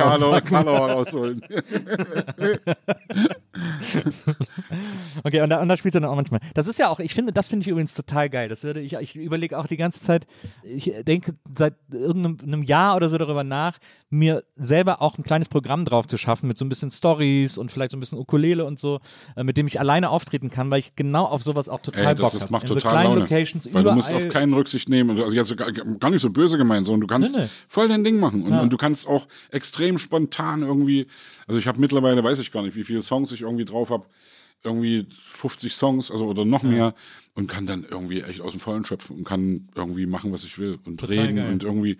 Geilste war irgendwann bei, wo war das? Das war in, ah, in auch in irgendeinem, in irgendwo in Brandenburg in irgendeiner Stadt, wo irgendjemand dann reinrief, weil, weil, weil ich, ich habe ein paar Lindenberg-Songs drauf und so. Und dann kam irgendwie, ja, ein Herz kann man nicht reparieren, rief da irgendjemand rein. Und dann, ich hatte den Text nicht drauf, haben wir den Text gegoogelt und haben es versucht, also das ging auch dann irgendwie. Und dann ging das eben spontan da rein, ja. Und das finde ich immer, ja, das finde ich schön. Also, ey, komm, wie gesagt, Lustprinzip, volle Kanne, ja. Also, muss das, man sollte das tun, was man mag. Ja. Und das ist auch ein Privileg. Ist so ja. ein bisschen wie bei den Bruce Springsteen-Konzerten, ne? Da halten die Fans ja immer Schilder hoch mit Songs, die Ja, sie hören wollen. Und Ja, dann ganz oft können die sich gar nicht erinnern und proben dann so auf der Bühne, bis sie den Song wieder drauf haben. Oder so bei oder- Bernd Begemann-Konzerten. Ja, das stimmt. Das etwas ausufernd. hat er immer noch diese riesen Setlist? Also Ja, letztes Mal, ja, als ich gesehen ja, hat er so eine Setlist mit 300 Songs. Ja, der die macht ja auch so Wünsch ausweitet. dir was sozusagen. Naja, das stimmt. Ich habe mit ihm mal irgendwie zusammen My Generation äh, äh, dargeboten. bei irgendeinem Leipzig-Konzert, auch in einem ganz kleinen Laden. Ja, das Aber Begemann ist schon auch geil. finde ich ja. Das sind, äh, das sind Happenings, die Konzerte von dem. Du hast ja gesagt, äh, du bist kein Pianist, du nennst du sagst, du wärst kein Pianist, sondern du bist Klavierspieler. Ja. Ist das denn immer noch, du hast gerade gesagt, du hast ein Set von 50 Songs, äh, die du spielst. Äh, ist das, bist du doch einfach Pianist? Also ich meine, come on. Nee, das, also am Ende ist, Oder ist das so ein bisschen. Imposter-Syndrom? Dass Ein man, was? Dieses Imposter-Syndrom, dass man so denkt, irgendwie so, also, äh, müssen. ja, dass man so denkt, ich kann es eigentlich nicht, aber hoffentlich fällt es keinem auf, sozusagen. Nö, ich find, äh, glaube einfach, also es ist so ein bisschen so ähnlich wie Musiker und Musikant oder so, weißt du? Oder ich, ich glaube, also klar bin ich Musiker, aber Musiker klingt gleich so, also weißt du, ich bin logischerweise, ich bin kein Lang Lang oder ich bin, weißt du, Ja, irgendwie ja, so okay. die richtigen oder auch Igor Levitt oder so, weißt du? Oder zum Beispiel, also Danger Dan, ja, ist ja auch überhaupt kein Pianist, Absolut, ja, aber der ist ein totaler Musikant und der also ich liebe ja diese Platte, die er jetzt Ja. gemacht hat, ja, Ja, und, und, und die jetzt schon wieder ein Jahr alt ist, die Kunstfreiheit-Platte. Also das, und ich habe jetzt, der hat jetzt gerade neulich gepostet, das ist, das ein interessanter Gedankengang. Äh, hat jetzt gerade au- äh, auch Twitter, hat Igor Levitt hat geschrieben, hat irgendwie Screenshots gemacht von einem Interview von Daniel, also von Ja, das Danger hab ich auch Dan, gesehen, dass er so dem, dass er der sei. größte Punk ist und so, weil äh, die waren, haben zusammen dieses äh, Jamel Rock den Förster gemacht, dieses Ja. Anti-Nazi-Ding und das, äh, die Techniker haben gefragt, ja, wie wollen wir jetzt die Instrumente stellen und ist es auch gestimmt und so und Igor kam an und sagte, ist mir alles scheißegal, ich brauche erstmal ein Bier. Ja. Ja, der, das ist der, der punkigste Punk, den ich irgendwie im letzten Jahr getroffen habe. Ja. Das stimmt, weil man von so Pianisten immer erwartet, dass sie ein wohltemperiertes Klavier haben wollen und so. Aber wie gesagt, äh, trotzdem ist natürlich, Igor Levitt ist natürlich ein Pianist. Ah, ja. ja. Und ist natürlich wirklich ein großer, großer Künstler. Hey, ich bin auch ein Künstler, oder, aber ich bin, oder habe nichts dagegen, wenn mich jemand so bezeichnet oder ich mich auch selbst. Ja. Aber ich bin kein, ich bin kein Virtuose. Weißt Ja. du, ich kann, also es soll jetzt auch nicht so Fishing for Compliments klingen, aber ich, du, ich kann so tun, als ob. Oder ich, ich, ich bin, ich mache das irgendwie sehr intuitiv. Ich kann überhaupt nicht nach Noten spielen. Aber, aber spiel mir was vor und ich kann es dir nachspielen. Ja. Habt ihr denn bei den Prinzen, äh, singt, da singt ihr quasi auch dann nur intuitiv, oder? Mhm, Das geht, geht schon richtig nach Noten. Ja. Also da Wolfgang, unser Arrangeur, der schreibt wirklich richtig Partituren sozusagen. Ja. Und es gibt richtig von, jeder weiß genau, welche Stimme er zu singen hat. Okay. Weil ihr das ja quasi alle im Chor gelernt habt, vom Blatt zu singen. Genau. Aber ich kann das eben auch nicht so wirklich, ja. Also ich bin, also ich sehe irgendwie, okay, es geht hoch und es geht runter und die ausgemalten Dinger sind schneller und die Hohlen sind langsamer. Aber ist, Ich kann mit viel Mühe, kann ich auch sagen, welche Note das ist. Ich muss dann ein bisschen überlegen, wo ist das erste C und so und dann. Genau, zähle ich so genau. hoch Und sozusagen. beim Klavier ist es eben so, wenn ich da Noten sehe, muss ich auch gucken, ah, das ist ein A, und dann muss ich dann die Taste und das nervt. Das Ja, finde ja. ich irgendwie einfach. Und ich bewundere das auch irgendwie, dass es wirklich Leute gibt, die das so gelernt haben, dass die sich vor eine Partitur setzen und nur auf die Noten starren und das Ding abspielen. Ja, das ist schon. Aber es sind, glaube ich, zwei verschiedene Herangehensweisen. Und ich weiß gar nicht. Also das Phänomen ist ja auch, wenn du klassische Musiker triffst manchmal und du sagst denen, ich spiele doch mal was vor, die sagen, das kann ich nicht, ich brauche Noten. Ja? Wo ich dann denke, hä, das verstehe ich nicht. Also das irgendwie, und ich weiß gar nicht, also es, es sind einfach zwei verschiedene Herangehensweisen. Und Ich finde ich find das aber auch immer faszinierend. Das sieht man manchmal, äh, also ist mir das dann aufgefallen, so im ICE oder so, wenn so klassische Klavierspieler unterwegs sind, dann haben die immer so eine, so eine Papierklaviatur, auf der sie dann Stücke üben, so ohne das zu hören. Einfach nur so üben, wie die, die, die mich. gegriffen werden, sozusagen. Kann ich auch, das finde ich auch wahnsinnig erstaunlich. nee, kann ich gar nicht. Ja. Also ich muss es hören und wir, also beim Gesang musst du es ja auch hören. Ja. Kannst ja nicht singen, ohne dich zu hören. Aber ist es dann so, wenn ihr Prinzenlieder einstudiert, dass dann äh, das Wolfgang sagt, okay, pass auf, hier ist die Partitur, ich sing's dir jetzt einmal vor und du äh, äh, singst es dann nach oder? Manchmal ja, also bei mir muss es manchmal vorsingen. Also äh, ja, also es ist auch so, dass wir die Noten, natürlich können wir alle ein bisschen nach Noten singen. Und Klar. Die Also ihr habt ja auch auch allem besser nach wahrscheinlich- Noten Ihr singen. habt ja auch wahrscheinlich alle ein extrem geschultes Harmonie, äh, ein Gehör für Harmonien sozusagen. Ja, aber ich würde mir manchmal eigentlich eher wünschen, dass man wirklich mehr nach Gefühl das macht, ja. Mhm. Weil, also, aber hey, komm, wir sind, das ist am Ende auch, das ist schon eine Art Klassik, ja. Also die, hast du den Comedian Harmonist Film mal gesehen Nee, damals? nee, Muss man echt gucken, der ist wirklich gut. Josef Filsmeier irgendwie mit Ben Becker und Heinrich Schafmeister und irgendwie, war echt ein guter Film. Und da war ja auch so, dass die, dann- er wirklich dann Partituren geschrieben hat und dann hat jeder seine Stimme gelernt, ja. Und das musste schon eigentlich so machen. Ich, die Beatles haben das nie so gemacht oder die Beach Boys auch nicht, glaube ich, ja. Die, also die Beatles können keine Noten und ich glaube, ich weiß gar nicht, ob Brian Wilson, ob der Noten kann, weiß ich gar nicht, aber glaube ich auch nicht so wirklich, ja. Ja, glaube ich auch nicht. Gibt's Aber auch, die- gab's auch so einen Film darüber, wie er mal. Ja, ich, hab, wollte ich mir auch noch angucken. Ja, das ist ganz gut. gerade irgendwie, ja. Ja. Ja, aber ist es denn, also ich finde das ja so erstaunlich, dass ihr dann eben dieses, äh, diesen, diesen A Cappella Pop gemacht habt, äh, zu einer Zeit, als der gar nicht so angesagt war, im Grunde genommen. Klar, da habt ihr natürlich die Tomana-Erfahrung irgendwie mitgenommen und auf, auf Pop umgemünzt irgendwie. Und, find, und ich habe immer so das Gefühl, dass, das wollte ich immer wissen, ob das, ob ihr das auch so wahrnehmt oder ob das ob ich da einfach das quasi keine Ahnung habe von dem, äh, von dem, von dem Genre oder so. Aber ich hatte immer so das Gefühl, dass ihr äh, mit dem Prinzen da eine extrem weite Tür aufgestoßen habt, durch die dann in den Folgejahren noch so zwei, drei andere Bands Doch, relativ groß so. geworden Ja, sind. Also Wise Guys und Buster sind so die zwei, die mir einfallen würden, die ja auch dann riesig für ihre Verhältnisse Ja, geworden sind mit diesem, mit diesem A Cappella-Pop irgendwie. Das ist aber doch schon etwas, wo ihr so den Weg schon sehr geebnet habt, zu der Zeit zumindest, oder? Bestimmt, aber am Ende haben den Weg eben eher dann die Comedian Harmonists geebnet, irgendwie Naja, 80 klar, Jahre ein paar früher Jahre oder, vorher, ja, ja. oder 70 Jahre früher. also ja, du, also, wie gesagt, wo kommt das her? Also am Ende kommt's von Johann Sebastian Bach. Ja, Also das ist schon und wir, wir haben ja als Rockband eigentlich angefangen und das Ja, ja. war dann irgendwann der Trick, dass wir haben unser erster Manager Achim Zetzmann, äh, der hat uns damals gesehen, auch mit eigenen Songs, die wir dann eben hatten. Wann war das? Äh, 85 oder 87?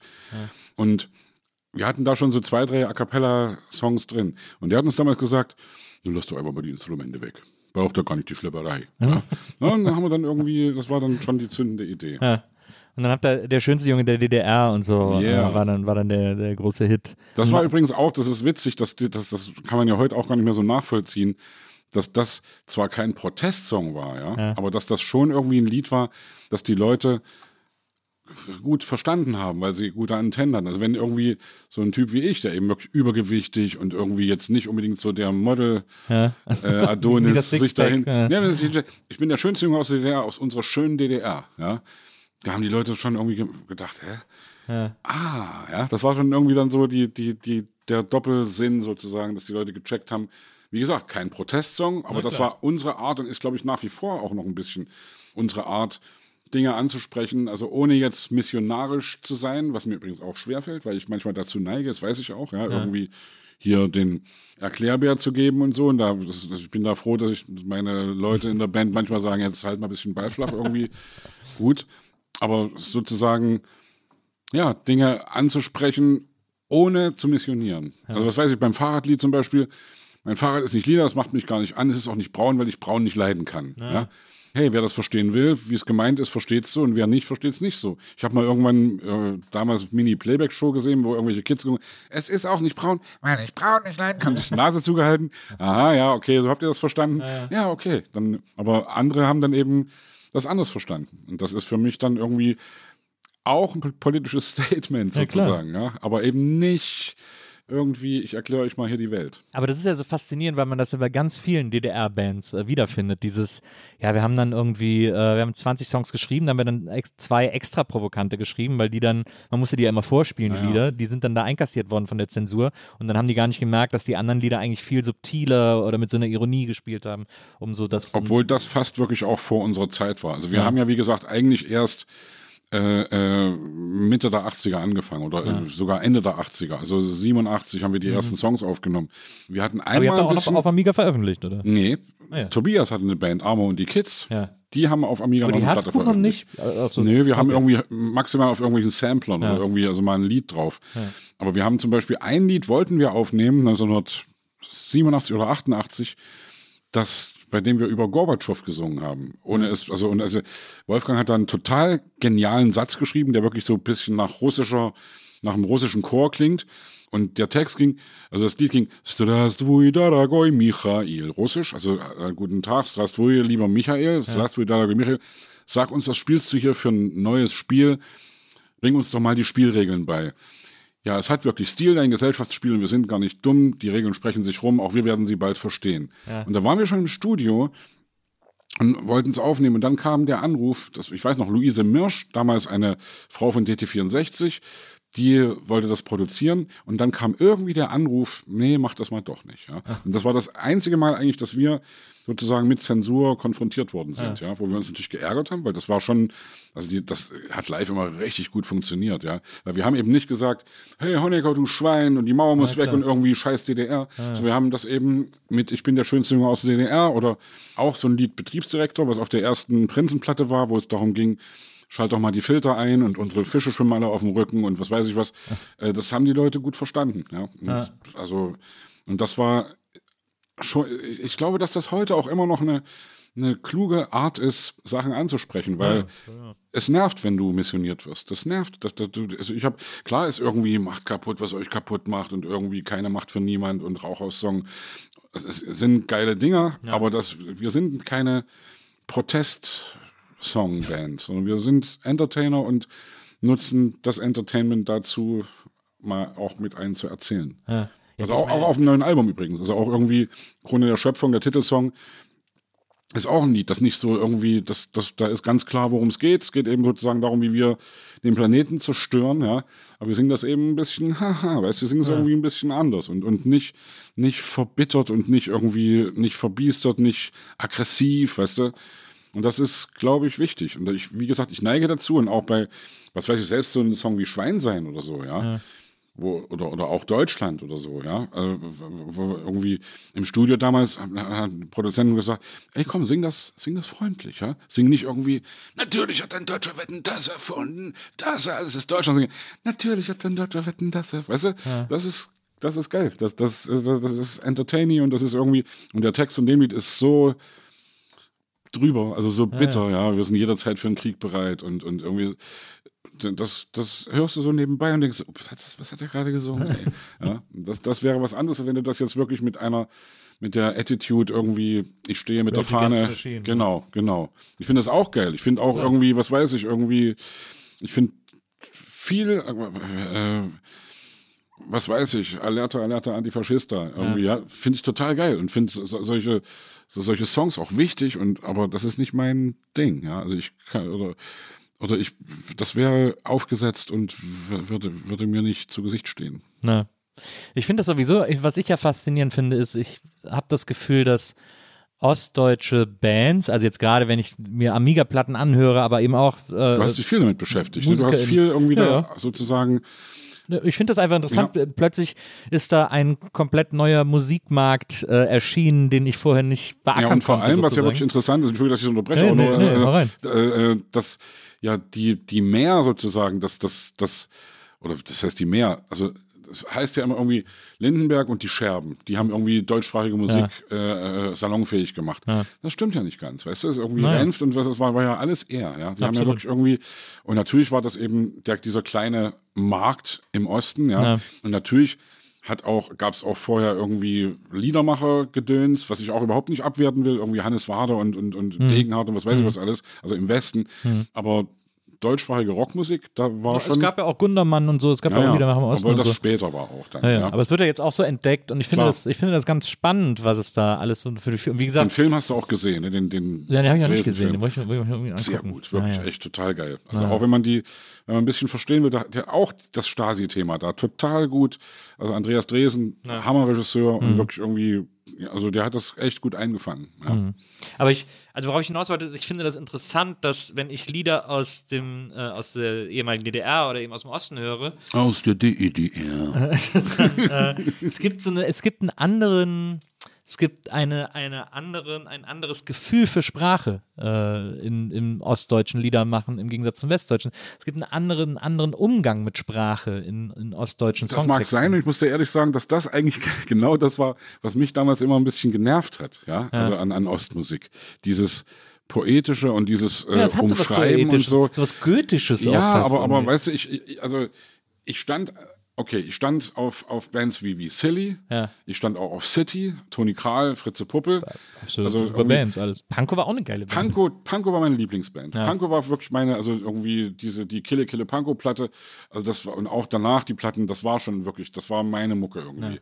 Und auch Rockhaus übrigens, die ersten, die erste Platte auf jeden Fall. Die zweite fand ich scheiße, die dritte war wieder gut. Ja. Und die haben Texte gemacht, also gerade Panko und Rockhaus, die waren eher so, äh, ja, eben, äh, ich will gar nicht sagen Straßensprache, aber eben nicht so verquast oder so, ja. Ja, ja, das stimmt. und das, natürlich ist das wirklich, und da, da fehlt mir vielleicht wirklich auch ein Gen, irgendwie äh, Poesie. Also das Komische ist, ich, ich erkenne manchmal Poesie in englischen Texten, ja. Irgendwie bin wirklich bekennender, auch wenn mich, also bin bekennender Oasis-Fan, ja. Look inside the eye of your mind, Und dann don't you bist know du aufs Damon another- Konzert gegangen. ja, das schließt einander ja nicht aus. Also Damon Albarn, Damon Albarn ist ja wirklich, äh, äh, äh, ich hab, muss auch ehrlich sagen, ich habe Blur immer ein bisschen später erst verstanden. Ah, ja. Vor allem die späteren Platten, ja. Ja. Und habe auch, also habe hab immer eine Weile gebraucht und, hab, und, und weiß heute natürlich, dass, oder glaube zu wissen, dass Damon Albarn glaube ich schon, der bedeutendere Künstler ist als, als, als Noel Gallagher. ja? Oh, Das könnte man wohl eventuell Naja, sagen, es, es gehört auch viel dazu, eine Stadionhymnen wie, wie Don't Look Back in Anger zu schreiben. natürlich, ja, klar. Ich habe Oasis mehrmals live gesehen und fand das immer geil und habe immer wie ein kleiner Junge mit leuchtenden Augen mitgesungen. Aber habe auch Blur live gesehen, 2008 le leider erst irgendwie im, im Hyde Park in London. ja, oh ja, geil. Ah, da, da, war ich, habe ich den alten Trick gemacht, weil ich hatte irgendwie ein Ticket gekriegt über einen Typen, der Pet Shop Boys in Leipzig veranstaltet hatte und der mir sagte, ja, er macht auch Blur irgendwie in, in, in, in, in London. Ich gesagt, oh, muss ich hin? Bin ich zufällig in England und da waren wir irgendwie in Südengland, da bin ich mit dem Auto dann nach London gefahren und dann komme ich da hin und 30.000 Leute irgendwie im Hyde Park, ja. Und dann habe ich den alten Trick gemacht, zwei Getränke und so und von der Seite rein, yeah, I'm coming, I'm coming. Weißt du, und so. Und dann haben die alle durchgeladen und dann stand ich am Ende wirklich irgendwie, jetzt nicht in der ersten Reihe, aber eben in der, in der dritten, ja. Zwischen den ganzen Hardcore-Blur-Fans, ja. Irgendwie, weiß ich nicht, sechs, sieben, acht Meter von Damon Albarn entfernt, ja. Und das war das Konzert meines Lebens. Das Ja, war das der. Hammer, ey. Na, total geil. Aber krieg ich Gänsehaut, ey. Das war wirklich, das war richtig geil. Aber äh, ja, also du, du, du siehst durchaus Poesie in Oasis, aber in, in deutschen Texten hast du da äh, nichts. Ja, ich, ich weiß also, es wird ja auch viel gestritten über, über äh, Lindenberg-Texte, ob die nun poetisch sind oder nicht, ja. Und Rio hat natürlich schon sehr poetische Rio Texte sehr geschrieben, poetisch, ja. Und ich weiß, also mich, natürlich ist Junimond irgendwie ein Hammertext, Mhm. ja, oder, oder für dich, für immer und dich. Oder, das sind schon irgendwie. Hast du das Buch gelesen von seinem Ex-Freund, von dem ähm, Nee, ich habe sein Buch gelesen. von Rio? Ja. Rio hat ja, es gibt ja die Biografie von Rio äh, und das Geile ist, es gibt immer Die zwischendurch so. hat, die, die, die hat er nach seinem Tode geschrieben. Nein, ja. hat das, nee, es gibt zwischendurch so Phasen, wo es dann, wo er dann sozusagen zehn Jahre überspringt, weil er einfach keine Lust hat, die zu erzählen. Und dann, also es passiert so zwei, drei Mal in dem Buch und dann schreibt er so, aber davon erzähle ich in meinem anderen Buch und dann hat er einfach immer irgendwelche Buchtitel erfunden. So, Ach so, geil. wo er angeblich, wo er dann angeblich über die Zeit geschrieben hat. Das ist so irgendwie, ich weiß gar nicht, wie das heißt. aber das ist bei Wann- Kiwi- wann- wann ist bei das Kiwi erschienen? Ungefähr? Also, ich weiß nicht, wann es das erste Mal erschienen ist. Ich habe zuletzt irgendwie, war wahrscheinlich eine Neuauflage, ich habe es irgendwie vor ein paar Jahren mal äh, in die Hand bekommen. Da muss ich mal checken, ja. Nee, Ich habe ich hab gerade das gelesen von Michael Sch Micha Schönenborn. Das Ja. war der Mann, mit dem Rio zusammen war. Den habe ich kennengelernt in Fürstenwalde bei einem Rio Reiser Festival irgendwie, wo ich, wo ich auch ein paar Songs gesungen habe. Und mit dem habe ich mich unterhalten und dann habe ich das Buch geschenkt bekommen. Und das ist natürlich irgendwie, da geht es hauptsächlich um natürlich irgendwie Berlin, also Kreuzberg, Ja, irgendwie 80er Jahre ja. und eben die Zeit, wo, in, in der die zusammen waren und Kokain und irgendwie Alkohol und die, also wirklich die ganze, also das ist ein gutes Buch. Hab ich hat mich wirklich, äh, hat mich total begeistert und eben auch in diese Zeit einzutauchen und auch zu verstehen, warum so viel, also was West-Berlin damals war, was, was das für eine Enklave war, was das für eine. Das Insel war. Unglaublich gewesen. Also warum es David Bowie und die Ja. Leute hierher gezogen hat, ja. Ja. Und das, also das ist schon. Und wie, ich habe ja ich habe ja mit Leuten auch aus West-Berlin zusammen Musik gemacht, äh, mit, mit Christoph Hahn vor allem, der äh, so, so ein Stil-Gitarrist ist, der übrigens auch bei den Swans spielt. Also irgendwie schon so ein, also schon eine, ein echter Crack, eine richtige, ich hätte fast gesagt, eine richtige Konifere. Christoph Hahn, Stefan Schulz und äh, Thomas Fietz. Also Bass, Schlagzeug und Christoph mit seiner Stilgitarre. Ja. Und äh, die haben mir erzählt, als die Mauer fiel 1989, dass die irgendwie, zu- dass die bei einer, das, also Chris war das, der kommt zu irgendeiner Party rein und so, und da, da kommt jemand rein, die Mauer, die, die Mauer ist offen. Scheiße. so richtig irgendwie. Die haben gemerkt, Scheiße, jetzt wird. Und das ist ja, meine, natürlich war auch die Zeit dann nach dem Mauerfall war ja total spannend, auch in Ostberlin. Also da Ja, warst klar. du aber noch nicht hier, oder? Da warst Nee, du ich war das Köln. erste Mal 94 hier. Ja. 93 Aber dann kennst du trotzdem noch noch irgendwie bisschen so. Tacheles und sowas kennst Genau, du ja, noch. klar. Ja, Ja, ja. Ah, Hammer, das fand ich ja wirklich total geil. Da Ja, war ich so oft, ey. Das war für mich so ein, also auch so ein, das war so bizarr. Das, das ja. einerseits diese hochmoderne Stadt und dann gehst du um zwei Ecken und auf einmal bist du völlig irgendwie Ja. im Underground, ja. Ja. Und auch, was weiß ich, also ich war, ich war wirklich nie im, im, im, im, im Tresor oder Doch, so. da war ich auch. Im alten Tresor war ich auch, im Eimer war ich, äh, im alten WMF und so. Da gab es schon geile Läden irgendwie. Also es war auf jeden Fall, ja, ich weiß eben nicht, ob das wiederkommt sowas oder ob da, ob das nur wandert. Aber ich glaube, Subkultur Ja, wird es immer irgendwo geben. Das und stimmt. die wird, wird dann immer eben, also aber die wird verdrängt. Naja. Die böse, böse kapitalistische Gentrifizierung. ja, sage ich mal, ohne das so witzig zu meinen. Aber die, aber die Subkultur findet trotzdem immer ihre, ihre geheimen Orte und Wege, äh, sich dem zu entziehen. Oder da und wir werden nicht aufgeben, der Subkultur hinterher zu Auf eiern jeden Fall. Immer nach wie vor auch als alte Leute in die dunklen Keller zu steigen. Das stimmt. Auch wenn meine Tochter dann sagt, was machst Ja, du denn genau. da? Ja, du, du, sie, sie wird noch irgendwie, sie wird noch viel von dir lernen können. Aber es, aber es ist lustig, dass du es sagst, weil da äh, fällt mir ein Zitat ein von den Lassie Singers gerade, wo du die äh, Geschichte von deinen Musikern, von deinen Westmusikern erzählt hast. Ich war schon ein riesengroßer Lassie Singers Fan. Ja. Das ist so eine der, eine, glaube ich, der wichtigsten Einflüsse für mich, äh, äh, musikalisch und textlich gewesen. Und äh, es gibt das Lied Frauen am Rande des Nervenzusammenbruchs. Ah, ja. Und da singt sie nämlich immer. Äh, Nach dem Almodovar-Film äh, äh, Genau, genau. Und dann zählt sie so auf, was alles gerade im Leben nervig ist und warum sie überhaupt im Reinen des Nervenzusammenbruchs ist. Und da gibt es immer die Zeile, äh, und mein Ex aus dem Osten will bei mir rein. So sieht's aus. Yes. Und dann kommen nur Frauen am Rande des Nervenzusammenbruchs. Deswegen, also da waren, äh, für einige Leute war es, glaube ich, schon eine Herausforderung, als dann, äh, als die Mauer gefallen ist. Aber ich finde es also ich find's ganz spannend. Meine, meine äh, Frau, die ist ja auch, die ist hier aufgewachsen in Pankow, äh, in der Coriner Straße. Und ähm, wie gesagt, Vater Berufsmusiker, sowieso immer viel unterwegs gewesen.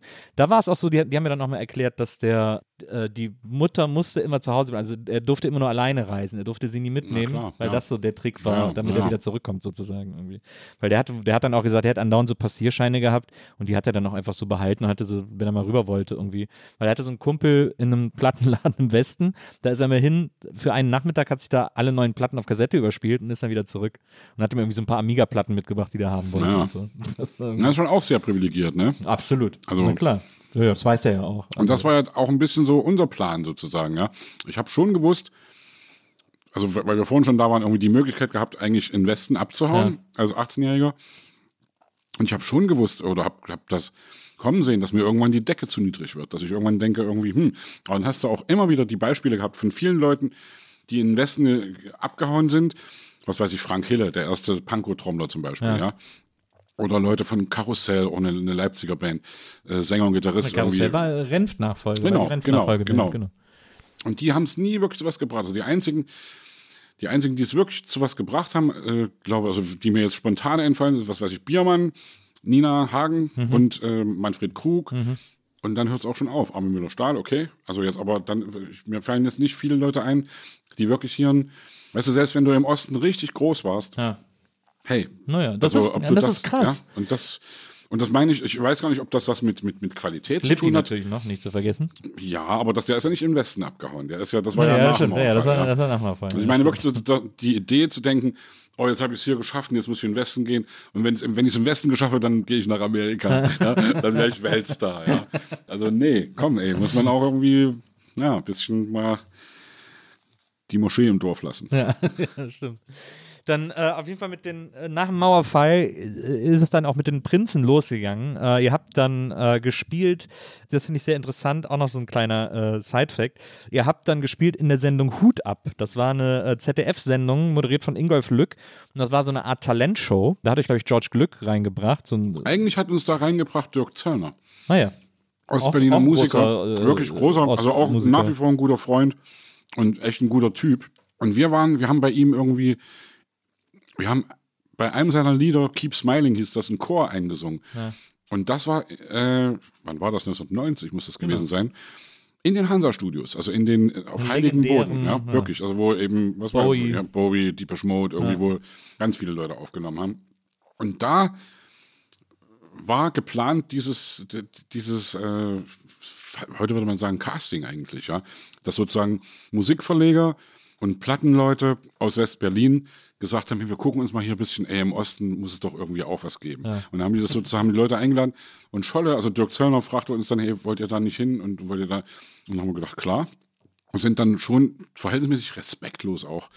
Und eben a cappella, und neu, und haben zu viert da irgendwie War das noch als, war, war ihr da noch die Herzbuben? ja, ja.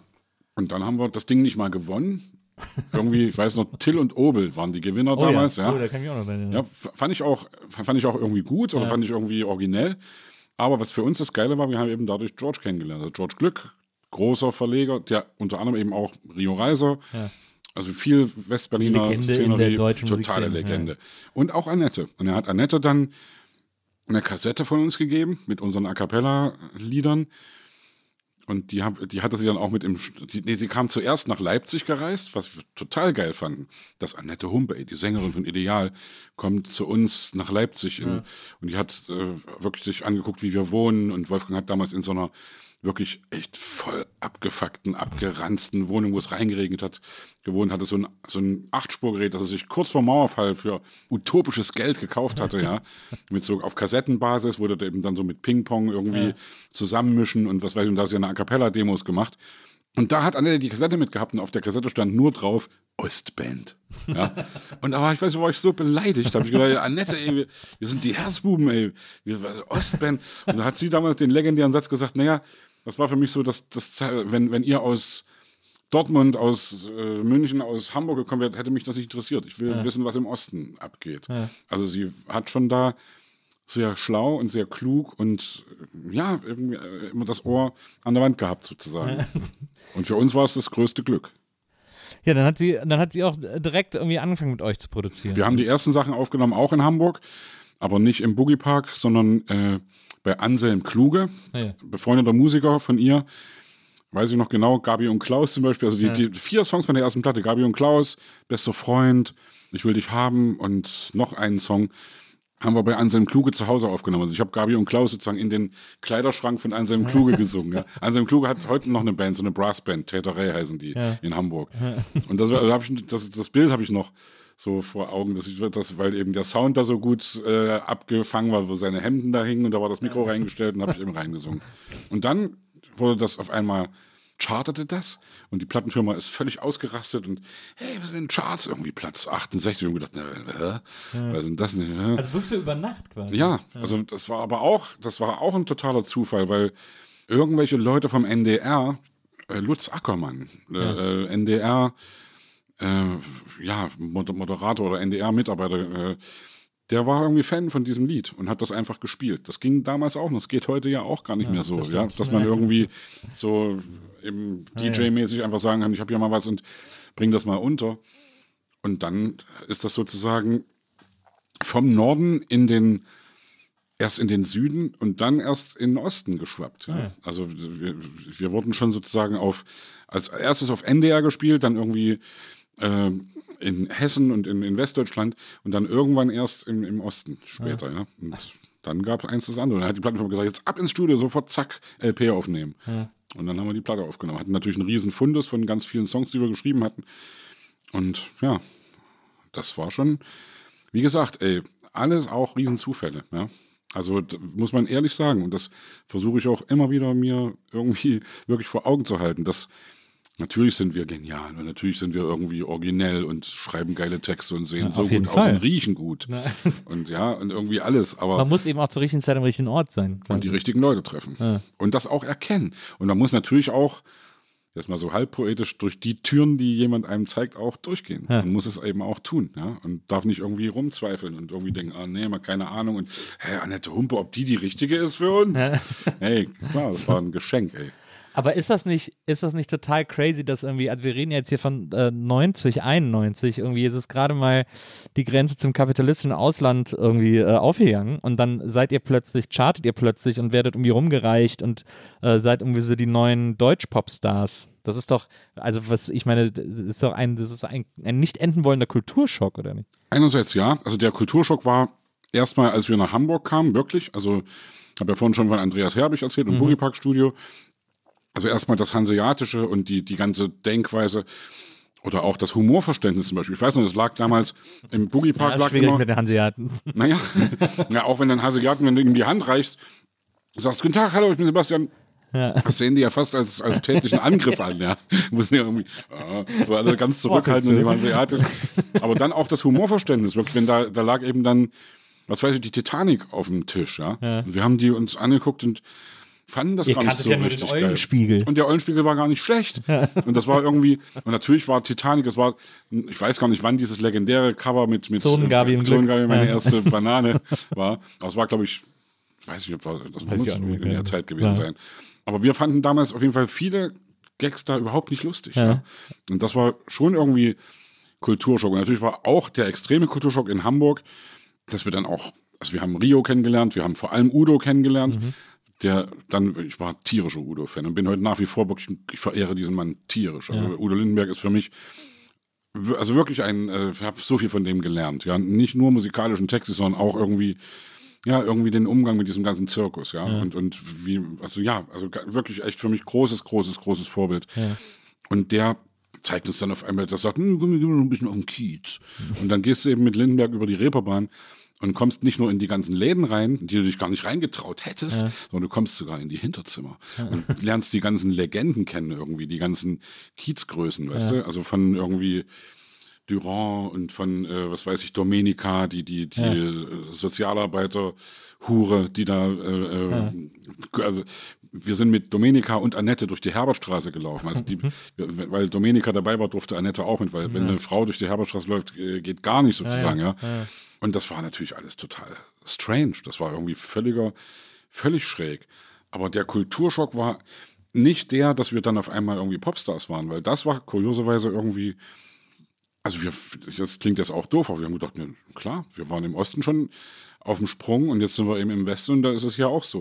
Und was das, wie, wie viele Zufälle dazu So geführt haben. Weiterentwicklung quasi. Ja, eigentlich war es folgerichtig sozusagen. Ja. Also, ja, aber das können wir im Nachhinein erst einschätzen. Ey, wir waren so verwöhnt. Ey, die ersten vier Platten, alles irgendwie Millionenseller und dann merkst du eigentlich erst, du, du denkst ja irgendwie, das geht immer so weiter und du denkst irgendwie, du bist unverwundbar und unangreifbar und, und fängst auch an, irgendwie durchzudrehen Mhm. und, und, und irgendwie, auch wenn wir immer wieder gesagt haben, wir dürfen auf keinen Fall irgendwie abheben, wir müssen ganz normal bleiben. Hey, klar, drehst du an der Uhr. Das habt ihr gesagt und dann seid ihr mit der Ja, Rolex in den logisch. Helikopter gestiegen. Ach so, nicht, nein, aber, aber, also ich habe jetzt neulich jemanden getroffen, einen Radiomoderator, der, hat, der schmiss mir auf einmal den Satz irgendwie an den Kopf.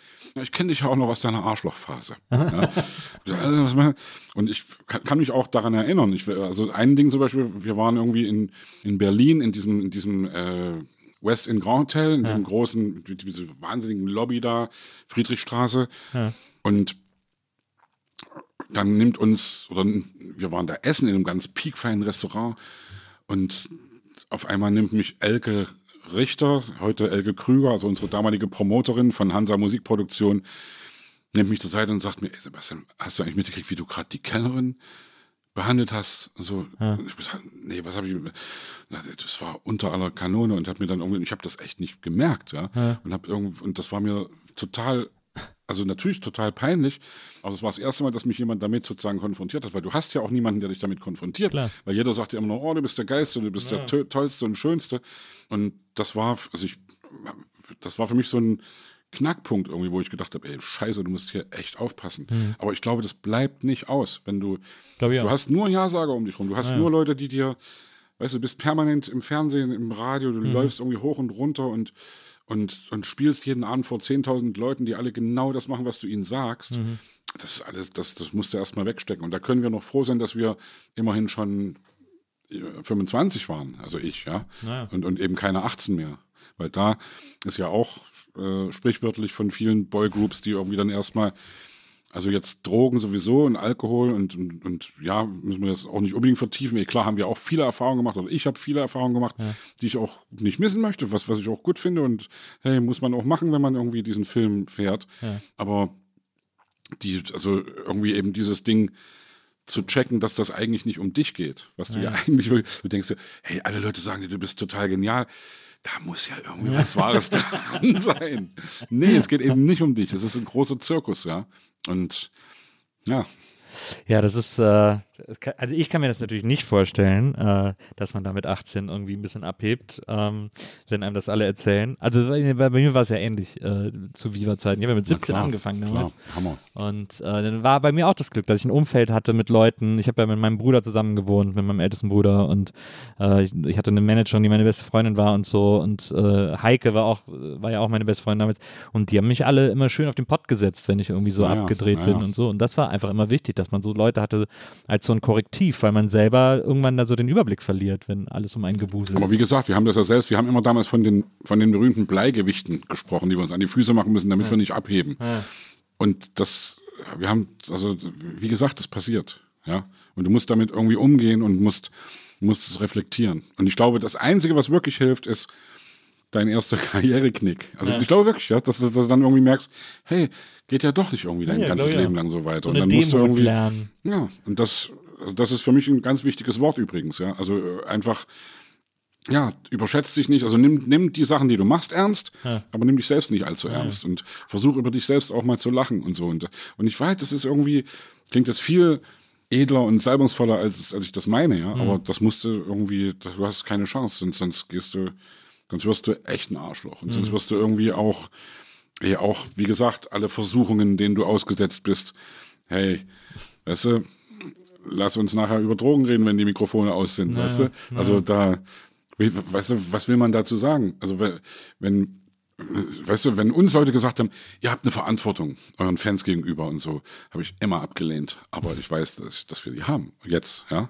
Und wenn wir irgendwie auf Bravo posen, nein, keine Zigaretten, ja. Und, und irgendwie, hm, Leute, was soll denn der Scheiß, ja? Aber natürlich hast du die Verantwortung. Und natürlich ist es auch heute, wäre es unverantwortlich zu sagen, äh, also dieser alte Punkrock-Satz verschwendet deine Jugend, ja. Ja. Finde ich ja wirklich gut. Und wenn man irgendwie experimentiert mit Substanzen, das, das machst du doch nicht mit 50 oder mit 40. Das machst du, wenn du jung bist, ja. Und klar wissen wir heute auch, und die ganze Diskussion jetzt gerade auch um Legalized Marihuana und so, hey, es ist alles nicht so einfach. Ich würde mich nicht hinstellen und würde sagen, hey Leute, geil, hier alle kiffen und irgendwie, ja, egal wie alt ihr seid. Nee, es ist eben schwierig. Und das, ich kenne auch selbst Leute, die auf Kifferei irgendwie wunderlich geworden sind. Und ich kenne auch viele Leute, die auf harten Drogen böse hängen geblieben sind. Und das finde ich, also das, deswegen muss man da sehr vorsichtig sein. Und ob man die Verantwortung ablehnt oder nicht, man hat sie, wenn man in der Öffentlichkeit steht. Kann man sagen, was man will. Und es ist unverantwortlich, einfach zu sagen, Leute, macht mal alle, ja. Natürlich, wenn du erwachsen bist, mach das. Ey, Alkohol ist eine gefährliche Droge. Fucking Zigaretten, an denen ich jetzt wieder hänge, irgendwie seit zwei Jahren, ist genauso eine gefährliche Droge, ja. Und Kokain ist eine gefährliche Droge. Und jeder Junkie, den ich kennengelernt habe, und ich, meine Frage ist immer, sag mal, Heroin, ist das wirklich so geil, wie alle sagen? Ja. Und die Antwort ist immer, ja. Ja, ja. Ja, und das, also kriege ich Angst, weißt du, da habe ich irgendwie, da sage ich, nee, Vorsicht. Und ich, ich möchte nicht irgendwie, also ich glaube auch, dass ich wirklich zu alt bin, um mit, also ich habe keinen Bock auf psychedelische Drogen mehr. Ich will nicht irgendwie LSD ausprobieren, weil ich glaube, da passiert zu viel in meiner Rübe und da ist irgendwie, sind schon zu viele Abgründe in meinem Hinterhirn, dass ich da echt Schiss habe, dass irgendein Relais mal falsch klackt.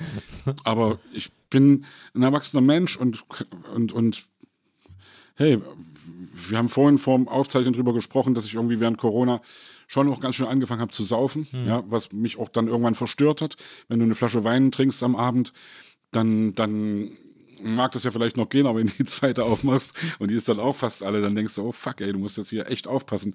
Und habe dann für mich auch eine Art Notbremse gezogen und bin jetzt irgendwie so gut wie, also ich werde, ich, ich, ich habe, ich hab, glaube ich, drei Ausnahmen gemacht seit Weihnachten, wo ich mir es mal wieder schön gegeben habe. Aber ansonsten habe ich nicht gesoffen. Und das ist gut, das macht Laune und das ist, also ich möchte gern noch ein bisschen leben und möchte gern irgendwie, wie gesagt, Lindenberg will in den Club der Hundertjährigen eintreten und das will ich auch. Und da muss ich ein bisschen noch, noch ein bisschen abnehmen und muss irgendwie ein bisschen auf mich aufpassen.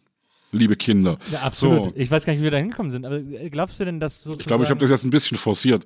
Ja, komm, ey. Ich finde auch das okay, darüber zu reden, weil ich Ja. finde wirklich, dass man, man muss damit verantwortungsvoll umgehen. Und, und jeder, der das, der sagt, dass das Quatsch ist, hey, klar muss jeder machen, was er will. Und wenn, also als mein Sohn Paul zum Beispiel, als, als der irgendwie, also klar, ich habe dem irgendwann gesagt, hey, wir haben da ganz offen immer drüber gesprochen. Ich habe ihm auch gesagt, ja, ich rauche manchmal Gras und finde das auch total in Ordnung und finde das überhaupt nicht schlimm.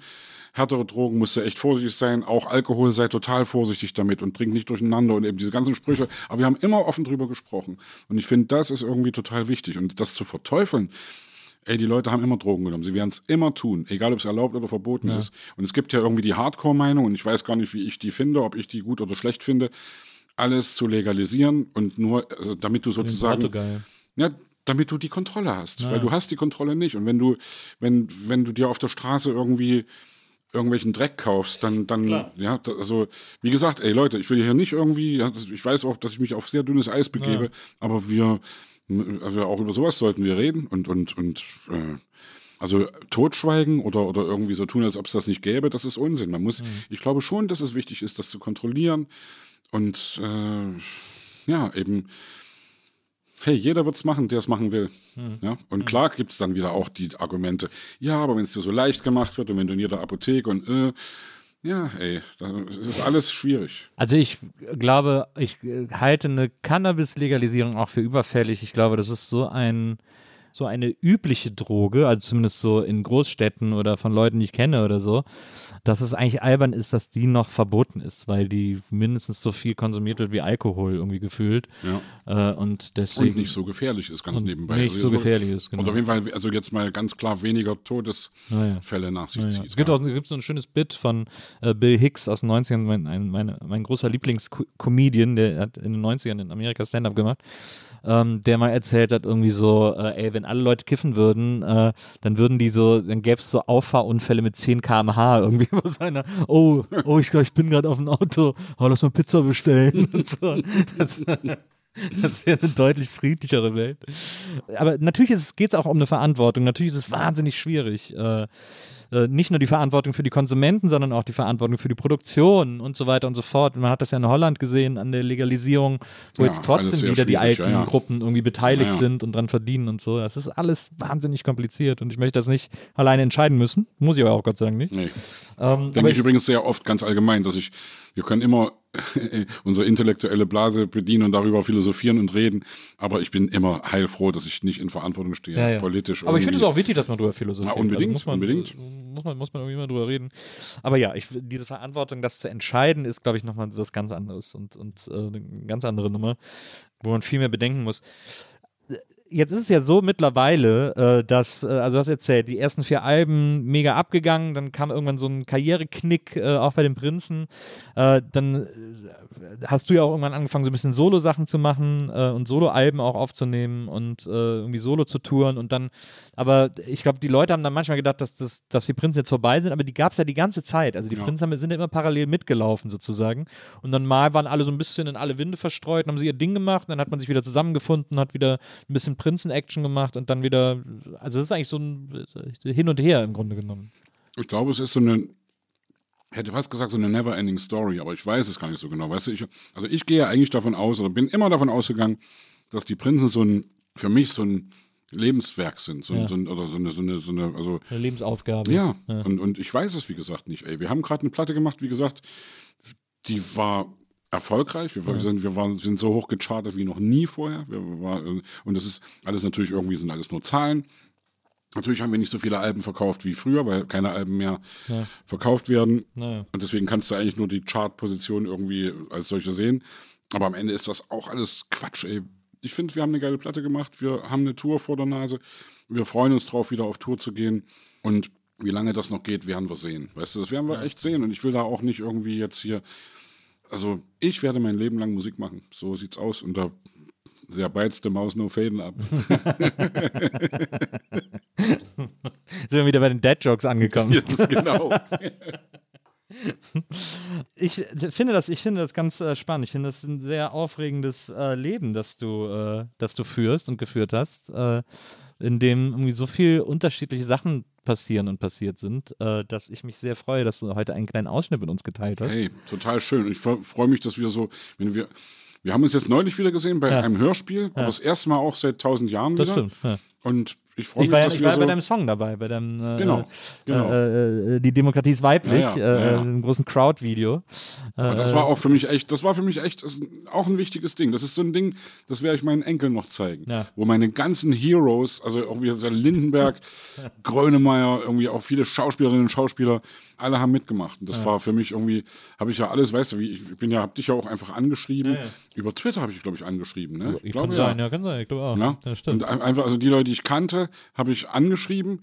Und manchmal bin ich auch übers Management gegangen. Bei den Leuten, die ich nicht kannte, die ich haben wollte, es haben auch nicht wirklich alle mitgemacht. Aber am Ende haben eben irgendwie, weiß ich nicht, 65 Leute mitgemacht. Und hey, das Lied habe ich auch gestern bei dieser Demo gespielt. Weil Ja. ich finde, hey, jetzt sind wir wieder, jetzt schließt sich ein bisschen der Kreis Ja. mit der, die, die Demokratie ist schon echt geil, ey. Und, und, ne, weißt du, also, und da muss man auch gucken, jetzt, was jetzt gerade in der Ukraine passiert, da wird die Demokratie gerade echt, das, das ist nicht cool. Und, Nee. und deswegen, wie man sich dagegen wehrt, weiß ich nicht. Und ob es wirklich gut ist, da jetzt, hey komm, wir haben es eben gerade besprochen, aber auf jeden Fall darf man nicht irgendwie das kampflos aufgeben, um es mal so. Das stimmt. Ja, glaube, also die- man muss immer sich darum kümmern und man muss auch allen Schwurblern immer sagen wieder, ey Leute, fickt euch.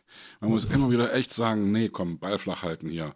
Wir haben echt was zu verteidigen. Und da denk, also werde ich mein Leben lang dafür gerade stehen. Man merkt auch immer, also jetzt auch gerade mit der Ukraine merkt man immer, wie, äh, wie nicht selbstverständlich die ist und Ja. wie sehr man das schützen muss und wie äh, besonders das ist, dass wir in diese. Und das Interessante ist ja, weißt, bei mir dürfen. haben jetzt neulich, hat mir irgendjemand mal gesagt, äh, hast du nicht, weil ich jetzt auch wieder irgendwie bei der letzten Wahl wieder unterstützt habe und mich da sozusagen, äh, äh, äh, die Frage war irgendwie, hast du nicht das Gefühl, zu sehr mit den Mächtigen, ach genau, das war Jo Schück bei Aspekte, ja. Ja.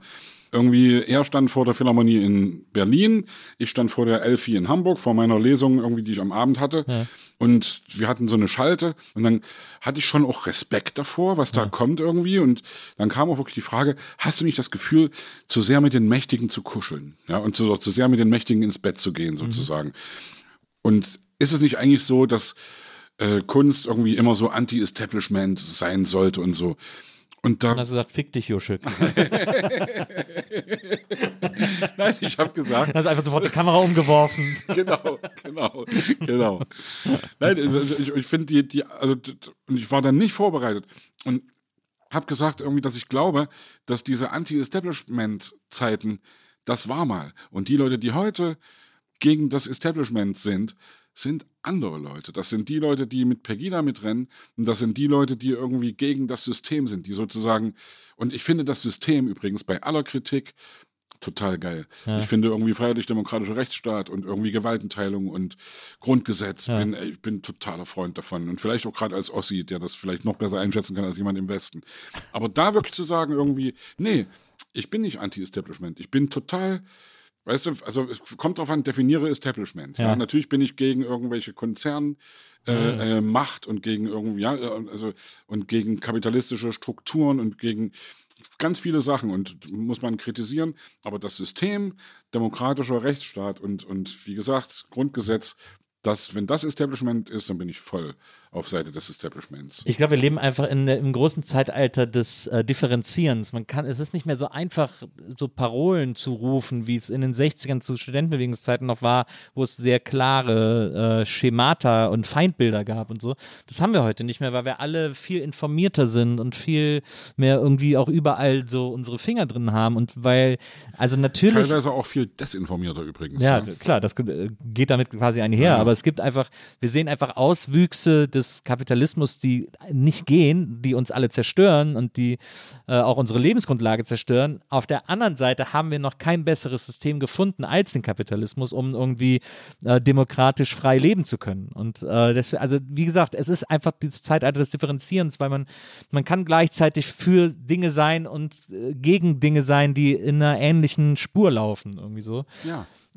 Aber das ist einfach, und das ist wichtig und deswegen finde ich ja zum Beispiel auch, das ist jetzt auch nochmal ein ganz anderes Fass, ich will das auch gar nicht so riesig aufmachen, aber äh, dass ich jetzt irgendwie mit Mitte 40 äh, gendersensible Sprache lerne ähm, und mich da erstmal auch noch ein bisschen mit schwer tue, aber, aber es total super finde und sehr äh, froh bin und glücklich bin, das zu lernen. Oder dass ich Alltagsrassismus lerne und wie ich mich rassistisch verhalte und äh, wie ich das vielleicht schaffen kann, auch abzulegen und so. Das sind Also alles genau die Themen, mit denen ich mich wirklich auch beschäftige. Genau. Wo, wo ich auch, was mir auch sehr schwer fällt teilweise, wo ich auch manchmal irgendwie denke, Leute, ey, übertreibt's nicht und, und, und, und versucht nicht irgendwie zu sehr die Leute zu beschimpfen, die das gerade nicht Ja. perfekt machen, weil das wirklich auch schwierig ist und kontraproduktiv ist. Andererseits denke ich auch immer, die Leute, die angefangen haben, haben immer erstmal irgendwie einen Hinkelstein ganz Ja. weit weggeschmissen und haben erstmal gesagt, hey. Es muss immer erstmal schlimm werden, bevor es ja, wieder genau, besser wird. Genau. Naja, finde ich auch. The way to creation is always destruction, wie es so schön heißt. Ja, ja. Ähm, und äh, deswegen finde ich das auch, finde ich, finde ich das auch in den allermeisten Fällen okay und finde das ganz spannend. Bin ganz glücklich, das alles irgendwie noch lernen zu können Naja. und dazu lernen zu können. Äh, und äh, ja, es ist eine sehr spezielle Zeit, äh, äh, finde ich gerade irgendwie. Wie gesagt, diesen ich glaube, wenn, also, hey, offen bleiben und nicht einrosten. Das Genau. finde ich immer irgendwie ganz wichtig. wichtig. Und Ja. na, na, ja, ja, komm, ey. Ja. Sebastian, vielen Dank, dass du heute bei mir Nils, warst. War Ähm, echt voll meine Welt. Ich hoffe, dass wir uns irgendwann nochmal wiedersehen. Ja. Also hier oder auch woanders. Vielleicht gehen wir auch mal zusammen auf Tour. oder, Hey, man weiß das oder nicht. spielen wir irgendwo zusammen oder who knows. Aber ich hoffe, dass sich unsere Wege noch oft kreuzen, äh, weil es ist ein sehr großer Genuss, äh, mit dir War äh, total zu schön, wirklich. Große Freude. Fand vielen, vielen Dank. Und äh, liebe ZuhörerInnen der Nils Burgeberg Erfahrung, wir hören uns nächste Woche wieder. Bis dahin, passt auf euch auf, macht's gut. Tschüss.